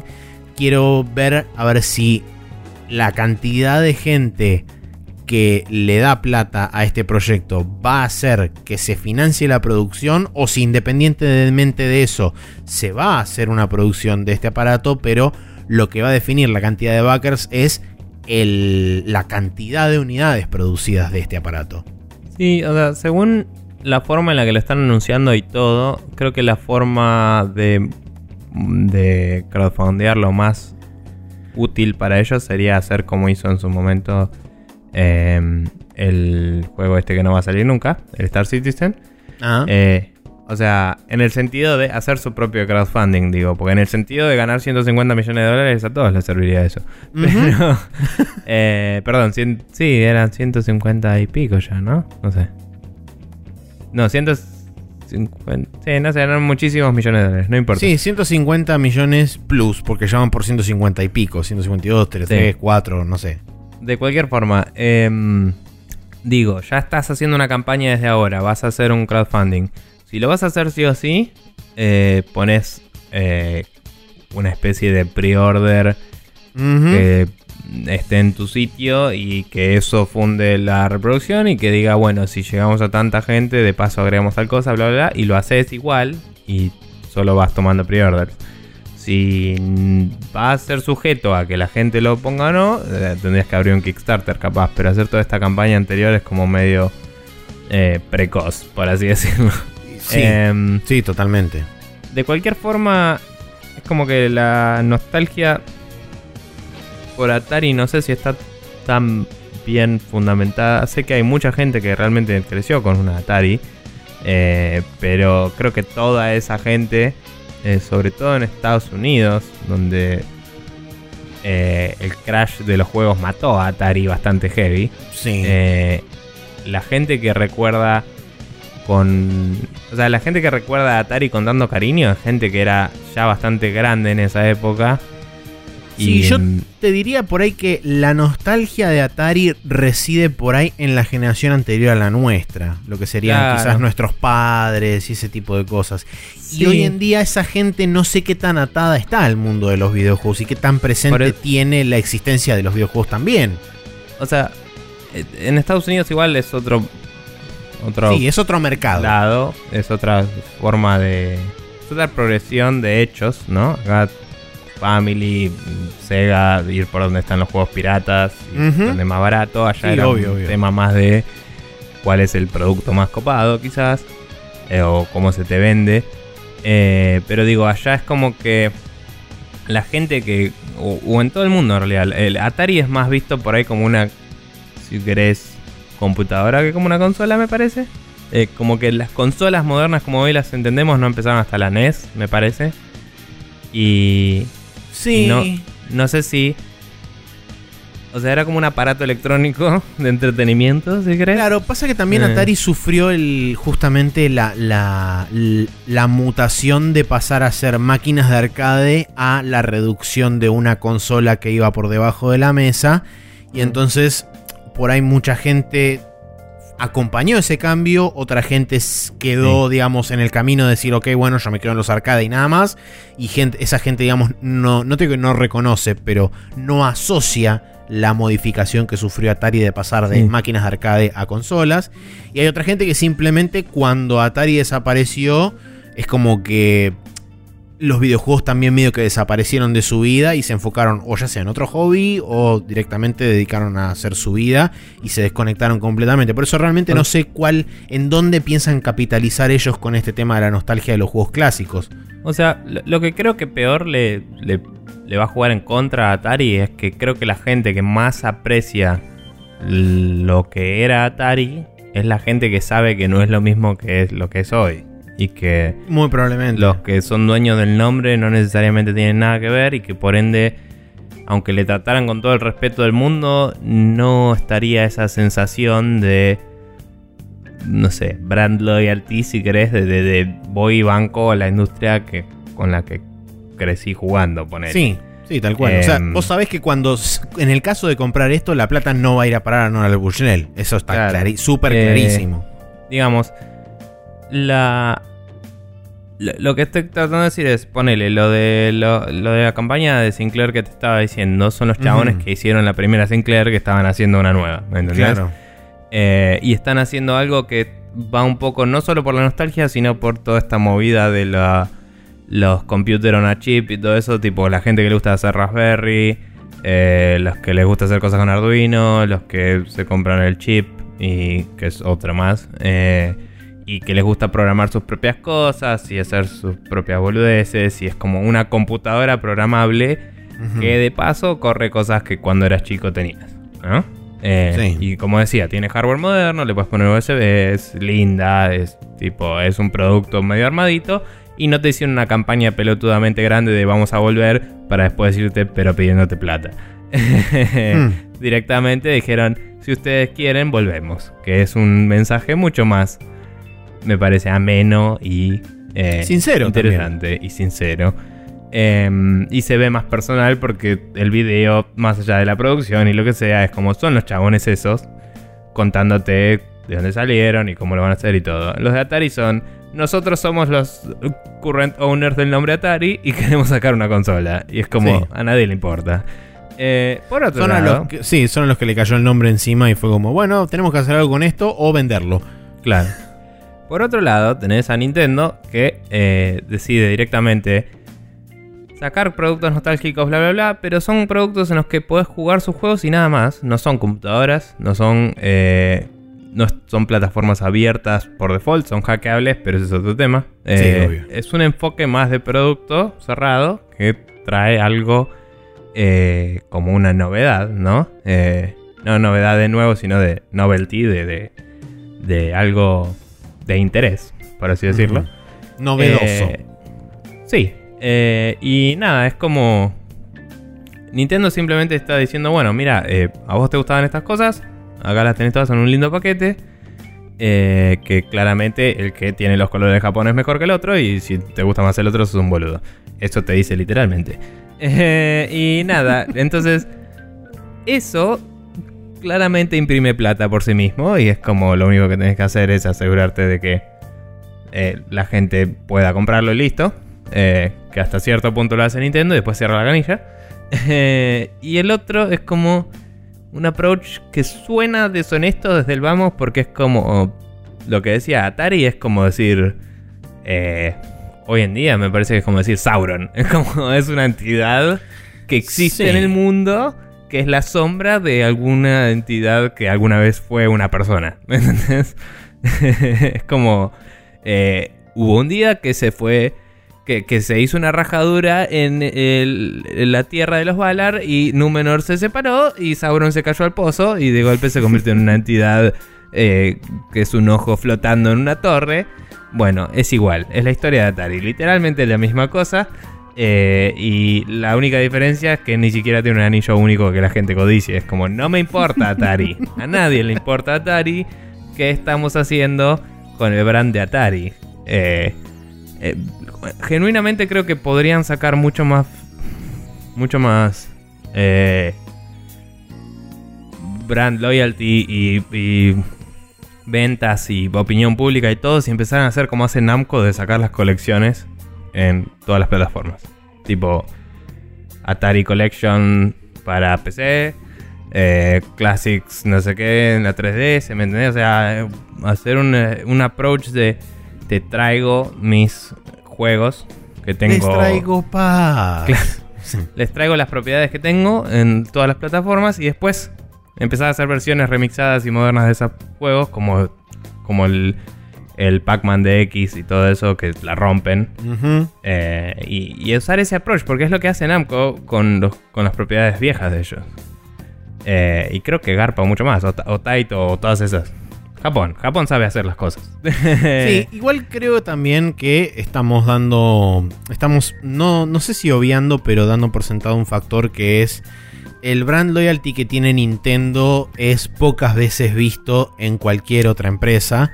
Capaz hay, hay empresas que tienen un, brand loyalty similar, pero eh, la cantidad de, de, arrastre que tiene Nintendo con todas sus franquicias y con las consolas y demás, eh, les da a ellos el pie suficiente como para poder tirarse estos piletazos que en realidad no son piletazos porque realmente saben a qué están apuntando. Y aún así los chabones subestiman y, tienen como estimaciones y proyecciones súper austeras y súper este, conservadoras.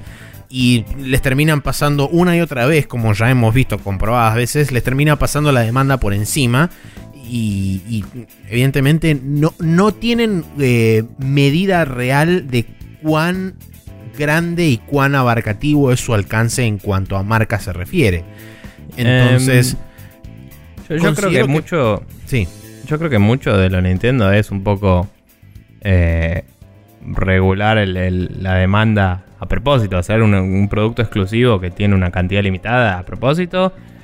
Y obvio. creo que eso lo tienen mucho más presente de lo que parece. Y también habíamos discutido que eventualmente vas a tener eh, juegos retro en la Switch y querés vender Switch, entonces tampoco vas a vender todas las que quieras de las otras, porque en ese sentido te canibalizas el mercado. Obvio. Es un sentido limitado, no es que es la única cosa que te vende la Switch, pero es un punto de venta más, decir, che, vas a soportar estos juegos que tienen, eh, que son retro, que podés haber tenido en esta consola, pero, uy, mira, no conseguiste esa consola, mira, la Switch lo tiene también, y además tiene juegos modernos y bla, ponele. Eh, es un ejemplo. Pero, o sea, si querés, pasamos a hablar de Nintendo oficialmente, porque veníamos.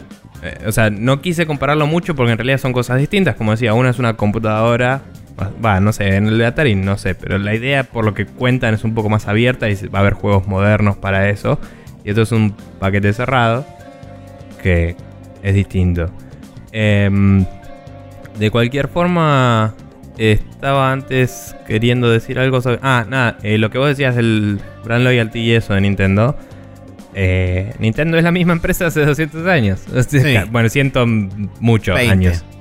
Sí. Eh, no sé por qué dije 200, pero no importa. Eh, Porque es es la misma mismo. empresa hace más de un siglo. Y es como el ser brand loyal hacia él es más fácil que hacia eh, una empresa que se perdió en los anales del tiempo.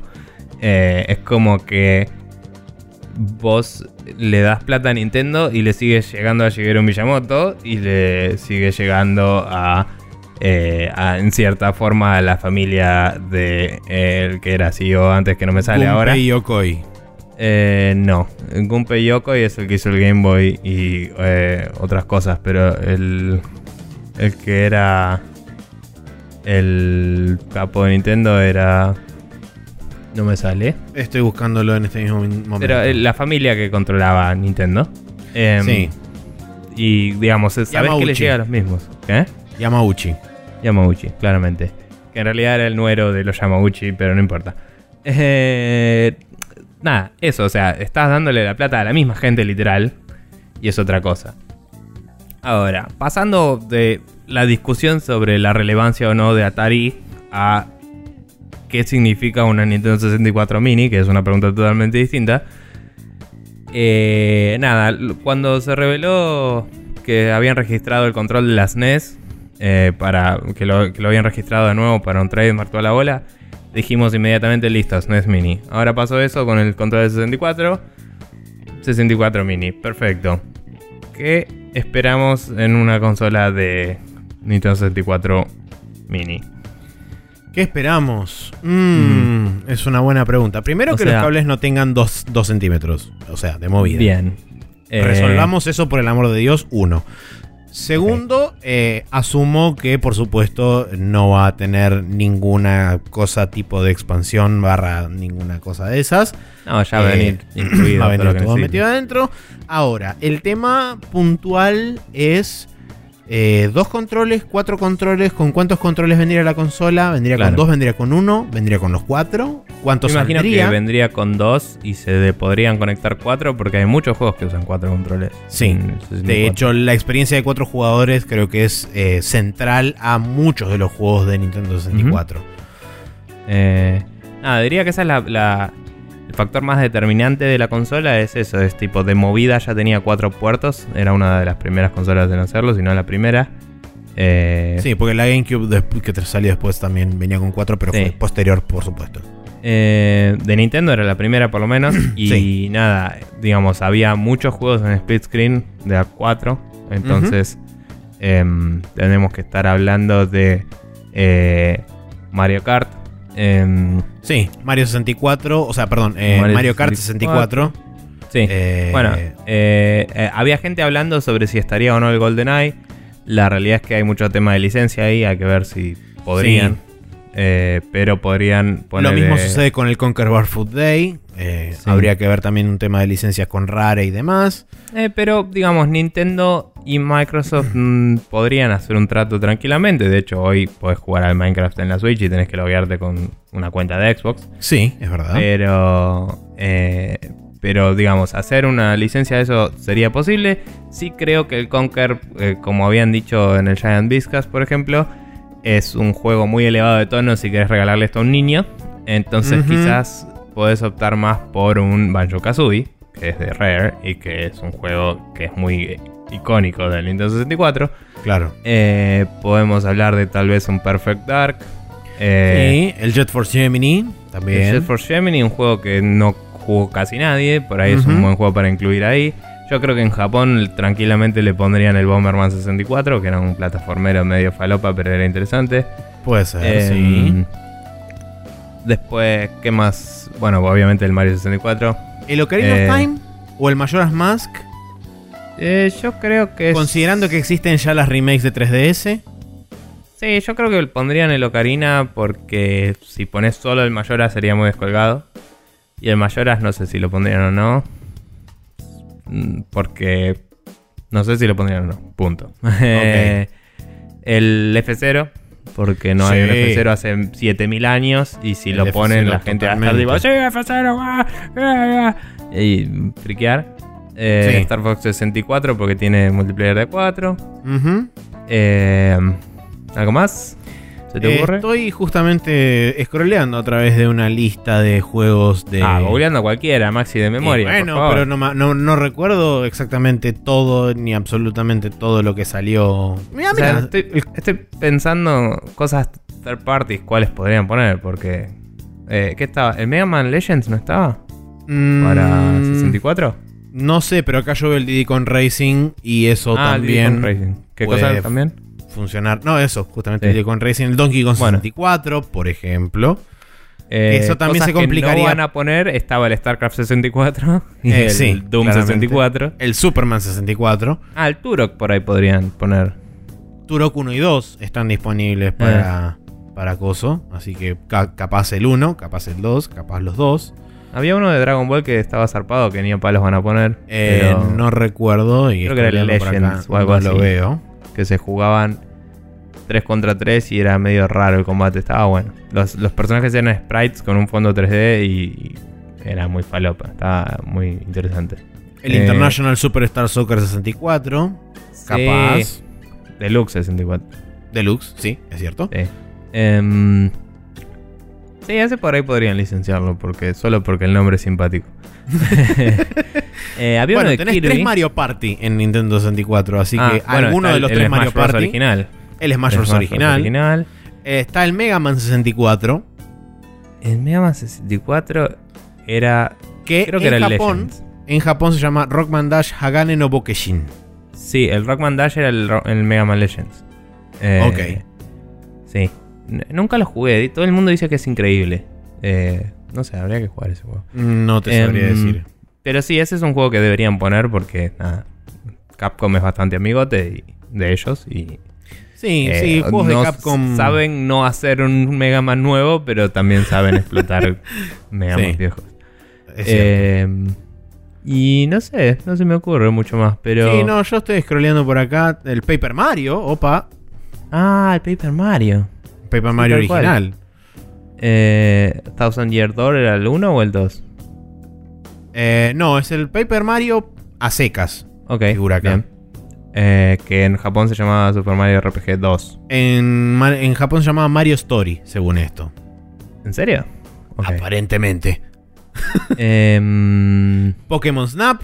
por ahí el nombre de desarrollo del otro. El Pokémon Snap, claramente. eh, el, Pokémon, Stadium. sí, Eh, justamente Stadium lo que venía 2. después. El El Stadium 2 era de también. GameCube. No, ¿o no? el Stadium 2 también es de, Ok. de 64. Bien. Eh, nada, hay, hay un montón de. o sea, sí, la- estamos. La, la 64 creo que tuvo 300 juegos más o menos. Mm, o, 300 o era 370 y pico o era 270 y pico. Pero. por ahí eh, eran juegos que eran. eh, un gran porcentaje eran buenos juegos, digamos. El eh, Rogue Squadron. Sí, esa es una licencia que es más difícil de obtener para Nintendo, me parece. Como, que Sí. se, como que se enfocaron mucho en cosas, por lo menos en la NES y en las NES, me parece que se enfocaron mucho en cosas eh, japonesas, porque son como las, las que salieron con la consola o las que por ahí explotaron más el hardware, porque Sí.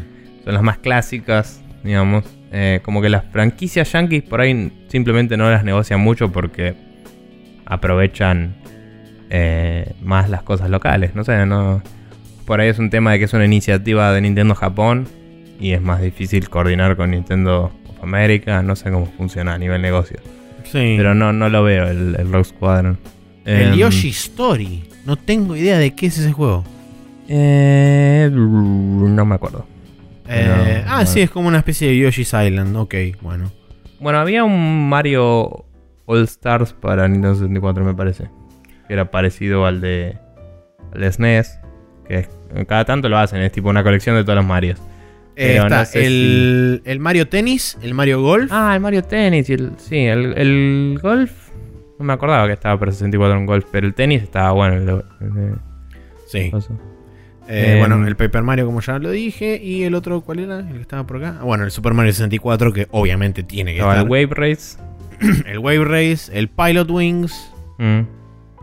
Que esos. Sí, o sea, juegos no, no faltarían a la hora de elegir. Lo que faltan son financistas. Exactamente. Creo que puntualmente la Nintendo 64 es una de las. es la primer o una de las primeras consolas de Nintendo que empezó, digamos, a sufrir un poco la falta de apoyo de muchos de los third party developers. Y, mm. si bien hay buenos. Sony que era más barato de producir.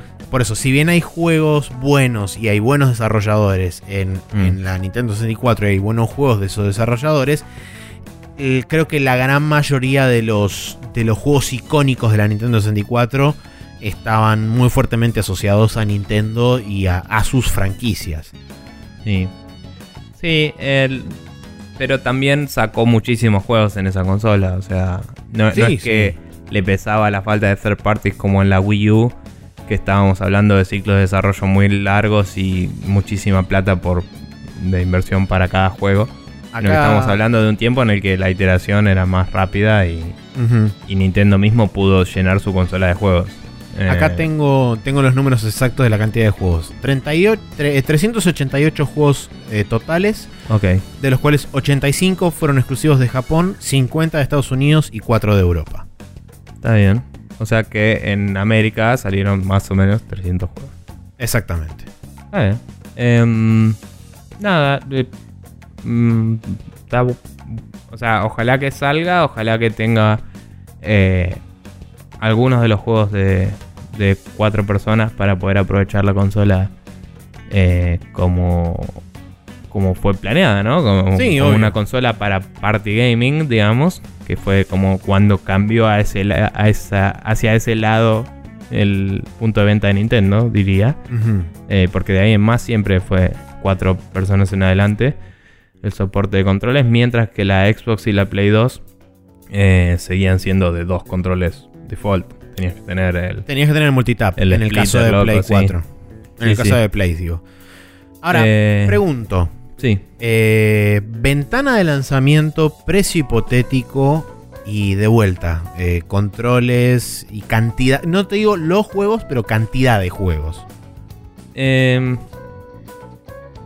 por ahí esto tenga que ser reiterado hacia el fin de año cuando predijamos, predigamos cosas para el año que viene, pero Em, yo diría que. ¿Qué está en 80 las NES?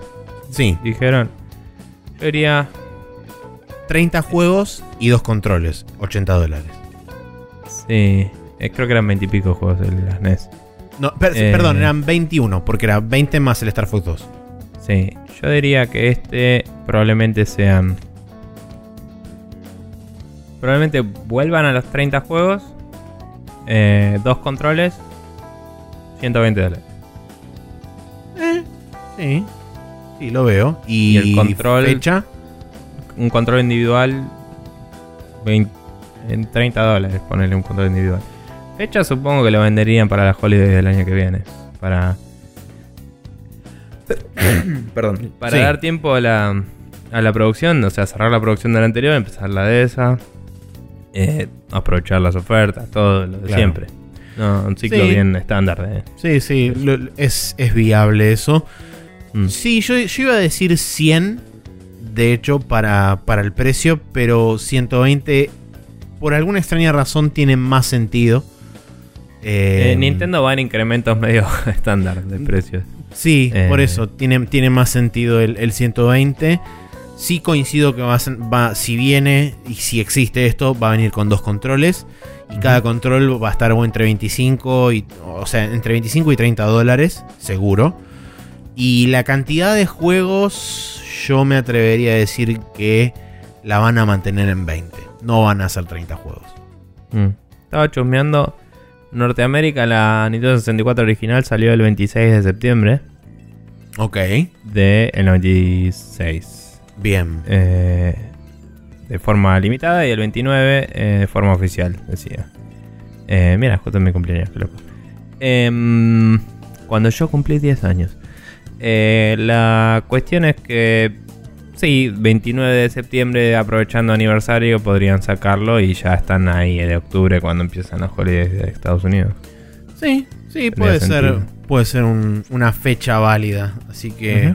Bueno, entonces desde acá la predicción oficial, que ya la vamos a repetir eh, en el último capítulo de este año o el primer capítulo del año que viene, dependiendo de cómo caigan, eh, es que septiembre barra octubre del año que viene, con un precio aproximado de 120 dólares, dos controles, y yo digo 20 juegos, Nico dice 30. Eh, yo digo 30 más que nada porque la gente medio recriminó que no fueron 30 en el SNES. Y como dijimos, la mayoría de los juegos copados del 64 probablemente sean de Nintendo mismo. Entonces, si no tiene que licenciar tantas cosas, por ahí puede volver a poner 30. ¿Entendés? Eh, aparte, los de 64 por ahí no venden tanto en el eShop, eh, en el Virtual Console como los de SNES y NES. Entonces, por ahí se dan el lujo de poner más juegos, digamos, sin tanta preocupación. Eh, ¿Qué te iba a decir? O de poner algunos juegos que no estuvieron disponibles en, el Virtual Console. ¿Qué te iba a decir? El. Sobre el. Ah, sobre el control. Eh, a mí me parece que el control deberían sacarlo. Por cómo viene haciendo, debería tener la misma forma, ¿no? Como. Sí, obviamente. Hablando. La misma forma. Pero digo, tenía el slot donde iban cosas. ¿Te puedo decir que ese puerto donde iba el expansion pack y eso estará andando? Yo para, que mí, vos, si tenés tus accesorios, los puedas usar. Va a ser una versión. Eh, ¿Cómo se sabe cuál es el form factor y el tamaño del control de SNES? El tamaño es el mismo. O sea, el tamaño del de NES es el mismo y el tamaño del de SNES es el mismo. ¿Del original? Del original también, por lo que tengo entendido. Eh, es más, no sé si. ¿El de la NES Mini es, es igual tamaño o es tamaño mini como la, e consola? el de la NES Classic es igual. No sé si el de la Famicom Classic es igual o es más chico. Porque a los asiáticos no les jode tanto un control chiquito porque están acostumbrados a cosas. Ok, bueno, entonces, si, el, si es igual, entonces puede ser que soporte. Creo que va a tener. Si tiene soporte, va a tener soporte limitado. En cuanto al limitado, me refiero a Rumble Pack. Porque los juegos. O sea, esa era la siguiente pregunta. Si, si no viene con el coso vacío, viene con un Rumble Pack empotrado, ponele. Claro, bueno, puede ser eso. Mm, o, por ahí viene con un Rumble incluido en el control, pero tiene el puerto abierto para que si vos tenés algunas de las otras cosas, puedas ponérselo también. Mm, pero ya es medio como. No sé si el sistema operativo no lo tienen que toquetear un poco. Por eso. O, o, por ahí te deshabilita el Rumble para usar el otro. Si, lo cablean bien no tienen ni que hacer una, una modificación del sistema o lo que sea. Pero esa es mi curiosidad. Si yo tengo los accesorios de ese control, si puedo. O si van a sacar algún adaptador de control viejo para que puedas usar un control viejo. Ah, también. Porque pues un adaptador de algo a USB o, por ahí tiene la misma ficha. Ojo, puede tener la misma ficha también. Directamente en la, en la consolita. No sé en la SNES, pero en la Mini lo que hicieron fue que tenga la ficha del de del Nunchuck. Eh, en las NES lo que tiene es la ficha del Nunchuck, pero además tiene como un adaptador que lo adapta a la ficha común del Super Nintendo. Y entonces seguramente vayan con eso. Eh, con eso mismo, para mantener el, estándar, digamos. Eh, y nada, o sea, por eso va a ser interesante ver qué pasa con estos controles nuevos. supongo que van a soportar los viejos, entonces mínimo, si tenés uno viejo con los puertos, con, las expansiones correspondientes, eso debería tomarlo. Pero ponele, si está el Donkey Kong, que no lo mencionamos, pero es otro juego de sí, yo 64 que podría poner. Eh, el Donkey Kong necesitaba el expansion pack. Entonces, para mí que el expansion pack va a venir medio en la consola, ya está el RAM que necesitas y no te preocupes. Pero ¿cómo handleas eso, no? O sea, tienen que... Si, si tienen el puerto abierto, y le pones un expansion pack, ¿qué pasa? No sé, esas cosas, esas son las partes curiosas que el anterior no tenía que preocuparse. igual el expansion pack en el caso de, del Donkey Kong venía puesto en la consola, o sea, se ponía en la consola, no en el control.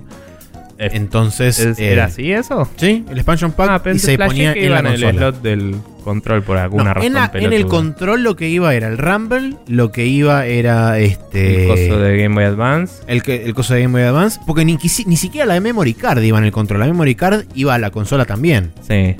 Sí, sí. Me había olvidado que el expansion pack, sí, se abría una tapita. En la Exactamente, una tapita arriba, adelante que no dije nada con eso.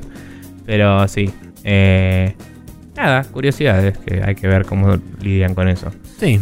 Pero bueno, la conclusión es que no nos importa Atari y sí nos importa Nintendo 64, por lo menos en mi caso más de lo que esperaba, porque me acordé de un montón de juegos y es como nunca la tuve y jugué algunos emulados, pero no jugué la mayoría de los que mencioné. Es tipo, mierda, me acuerdo un montón de juegos que no jugué en mi vida.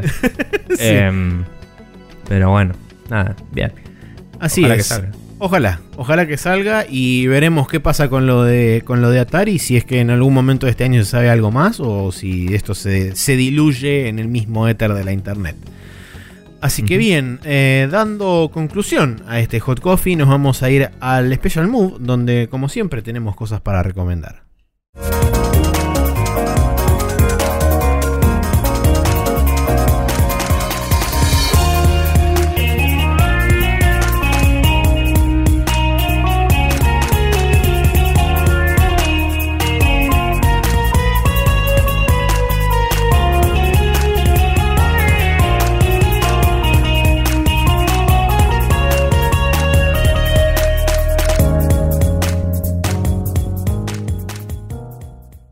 Y aquí estamos en el Special Move, donde tenemos recomendaciones eh, de varios estilos, donde hay una recomendación que es una masa, porque yo también eh, he visto ese Twitter del chabón que le dice al hijo que dibuje cosas y después el chabón las hace 10 mil millones de veces mejor, pues es un enfermo hijo de remil puta y dibuja como los dioses. Sí, básicamente destruyendo los sueños de su hija. No, mentira. Eh, tengo, sí, para recomendar este Twitter que sería Artista Copado Hacer Cosas Copadas eh, Omega. Padre e hijo edition. Sí, que es un tipo que se llama Thomas Romain, eh, que su, su handle en Twitter es Thomas en Tokio. Eh, y es como que está el chabón viviendo en Tokio aparentemente. Y su hijo, eh, el cual seguramente está creciendo ahí, porque en sus dibujos hay cosas escritas en japonés. em, eh, su hijo dibuja personajes y él los, eh, los dibuja con un estilo así medio anime, super producido, con Copic markers y papel de, de ese bien ancho de cartón de diseño que se va a la mierda. Y hace cosas eh, realmente impresionantes. Un saludo afro. Y nada, la verdad es que es alucinante como el tipo te va mostrando lo que el hijo dibuja y lo que él interpreta de lo que dibujó el hijo. Se ve que debe hablar con el hijo para elaborarlo, ¿no? Eh, Por supuesto. conjunto. Pero realmente es muy bueno porque también el hijo es muy inventivo. A pesar de ser un nene muy eh, chico, no sé cuánta qué edad tiene. Pero es como que el hijo diseña cosas con ya con los colores puestos y como muy Sí. eh, muy elaboradas para un niño pequeño, diría. Eh, y como con unas sensibilidades artísticas de alguien que está creciendo en Japón con todo ese estímulo visual constante, al cual, o sea, el- el- yo, yo cuando era chico dibujaba chabones, no dibujaba robots re locos. Eh, o sea, cuando, cuando dibujaba así, digo, no dibujaba eh, cosas así de limadas. Empecé a dibujar eso más cuando eh, estaba ya teniendo 12 años, ponele, y estaba empezando a ver anime justamente, o jugando Claro. más juegos y todo. Pero cuando era chico, chico, dibujaba, no sé, chabones andando en skate. Y este pibe dibuja eh, un robot que tiene una especie de hacha que de la otra punta es una espada y tiene forma medio de guitarra. Y una pistola que tira tiros de distintos colores y nada, eh, tiene cráneos por todo su cuerpo y es como una locura. Y el Sí, viejo cabe- lo dibuja y es increíble. Cabe Eh, aclarar que eh, los chabones eh, tienen un Patreon también para la gente que Sí. quiera, quiera darles platita.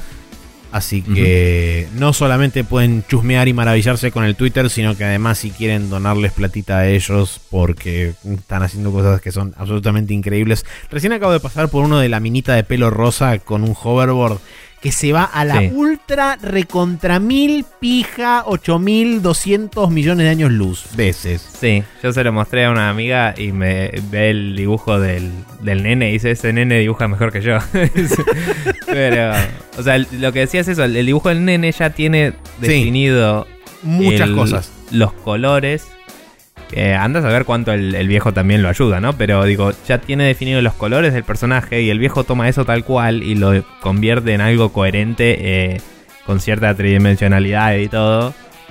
Que es loco por, por eso, porque el nene tiene muy instalado ya qué combinaciones de colores tan buenas y, y, y cómo dibujar algo así de loco también. Sí, sí, sí, sí. Eh, tiene su propia coherencia en sus dibujos, eso digo.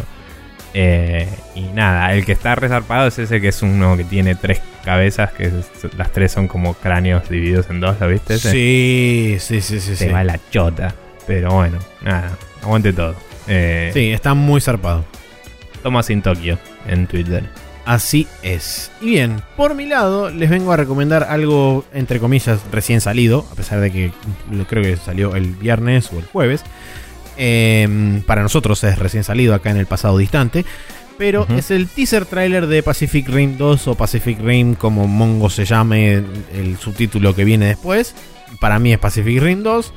Y eh, es eh, la minita Ellen McLean con la distorsión de voz de GLaDOS, hablando, haciendo una especie de propaganda, diciendo aguante los Jaegers, son lo mejor del mundo, que se vengan los bichos, que le vamos a romper la cabeza trompada, no me importa nada, no puede, puede no tener historia, pero esto va a ser lo mejor de todo el universo y la vida y la muerte también, y el más allá, ¿por qué no? Eh, eso, todo eso dice el nuevo tráiler de Pacific Rim y después aparece John Bodega y dice, hola, ¿qué tal? Soy John Bodega y le pega una trompa a la, a la cámara, que en realidad no, pero no importa, y termina el tráiler y aguante todo y ahora necesito 600, 600 películas exactamente iguales que esto, porque así me drogo con eso. Bien. Eh, debo decir, como dije en el comentario de tu post, que me había olvidado totalmente de que GLaDOS está en la película, básicamente, porque en la 1 no era muy prominente de por No. sí. Pero me molesta que es demasiado igual a GLaDOS y me saca zarpado de lo que estoy viendo. Zarpado, o sea, me, me molesta en serio. Es como estoy viendo un robot y de golpe escucho a GLaDOS y es tipo, no, no, tipo, no. Más allá de que la película tenga cero coherencia y haya robots diesel atómicos eh, analógicos, Analógicos. Eh, analógicos nucleares, perdón. Eh, más allá de eso, que es bastante imbécil y lo dejas pasar porque estás pasándola bien viendo robots gigantes, eh, no puedo dejar pasar que haya algo mm, remarcadamente de otra cosa de ficción totalmente distinta ahí y me, saca, boludo. Me, desconcierta zarpado. Así que este trailer yo no lo banqué en ese sentido, pero no está mal en particular. Eh, nada, véanlo igual. Veanlons. Bueno, y para la gente que se quiere suscribir a nuestro programa, ¿cómo hay que hacer? Salvo que tengo que hacer una aclaración previamente antes de, de aclarar bien todo esto, porque aparentemente iVoox está en un estado cuántico de, o es el iVoox de Schrödinger, como también se lo conoce, donde a veces anda y a veces no, porque el capítulo inmediatamente posterior al que se hizo el cambio de feed y demás, anduvo, pero el siguiente no. Así que no sabemos qué es lo que pasa. Yo entré a Mm. iVoox intentando arreglar ese feed y demás, a ver bien cuál era el feed que se estaba copiando y reproduciendo ahí. No tuve forma de ver el feed, no tuve forma de encontrar cómo cambiarlo, así que o tengo que preguntarle a alguien que, que tenga más cancha con iVoox o tengo que mandar un mail a soporte de iVoox y decirles, che, manga de imbéciles, pongan el feed más visible porque no son de chota está. Sí. Así que eso. Casi como si tuviéramos que aprender a hacer un podcast cinco años después de haber Sí, empezado, ¿no? Un poco. Eh, sí, todavía no llegamos a los cinco años, pero estamos ahí nomás. Em, nada, bueno, de cualquier forma, si quieren suscribirse, van y agarran su gestor de RCS o de podcast favorito y ponen sprechonews.com barra podcast en él. Y esa dirección contiene nuestro feed, el cual vamos actualizando semana a semana. Eh, para que puedan recibir de forma automática los capítulos que tenemos. Traté de actualizar el feed de iTunes y no pude por ahora. Tengo que probar algo que me había olvidado de probar, así que probablemente lo haga ahora después de, este, de terminar de grabar este capítulo. Eh, con suerte volverá a la vida pronto. Pero igualmente recomendamos que se suscriban directamente al feed eh, nuestro, que, sobre el cual tenemos un control más absoluto y habría menos problemas. También recuerden que si quieren pueden visitar nuestro Facebook para ir a ver el capítulo ahí o en nuestro Tumblr en sprechonews.com donde se van a ir posteando todas las semanas. También tenemos en archive.org todos los capítulos subidos hasta el momento. Pero si se suscriben al feed correspondiente ya los van a poder ver ahí porque este feed tiene todos los capítulos que hicimos juntos. Así que esa es, esa es la forma de seguirnos principal para el podcast. Y después tenemos nuestro canal de YouTube que sigue bastante abandonado. Ya eh, estamos hace rato hablando de juntarnos a jugar. La vida estuvo medio complicada. eh, veremos cuando podemos. Y nada, tienen ahí en youtube.com barra eh, para, para poder ver nuestras cosas y videos que tenemos hasta ahora. Sí. Eh, y con suerte volveremos pronto. Eh, de movida, en una semana y pico voy a tener un sillón acá. Así que vamos a poder sentarnos a jugar consolas. Yeah. Pero va a haber que tirar algunos cables para grabar. Así que vamos a ver cómo mierda hacemos. Yeah. Eh, pero nada, es, es- es todo un constant improvement. Eh, hay que elaborarlo y ver cómo sale. Yeah. Pero nada, eh, es nuestra intención volver a grabar gameplay para ustedes y para divertirnos y pasarla bien. Así que trataremos de hacerlo apenas podamos. Em, yeah. Nada más. Bueno, sí, el Twitter de Guybrush Rule, eh, arroba Guybrush Rule, donde tuiteamos eh, los juegos que tengan que salgan menos de 20 dólares para PC, porque el señor Guybrush Threepwood decía que no hay que gastar más de 20 dólares en un juego de computadora. Así Yeah. que eso. Sí, y así como no quiere la cosa, o como sí quiere la cosa, porque hasta acá llegamos, termina un nuevo episodio de Spreadshot News Podcast y nos veremos la semana que viene con actitud renovada, con quizás un monitor en mi trabajo si la gente va a entrar a patreon.com barra nada, porque no hay un Patreon para eso. Eh, pero un sol, bueno, un monitor, un monitor para mi trabajo, etc. Eh, y nos veremos la semana que viene en otra emisión de este podcast y con más noticias, quizás con una main quest, quizás no, eh, quizás con más jueguitos en downloading, quizás con lo mismo, quizás con más, con menos, no sé. Eh, nos vemos la semana que viene.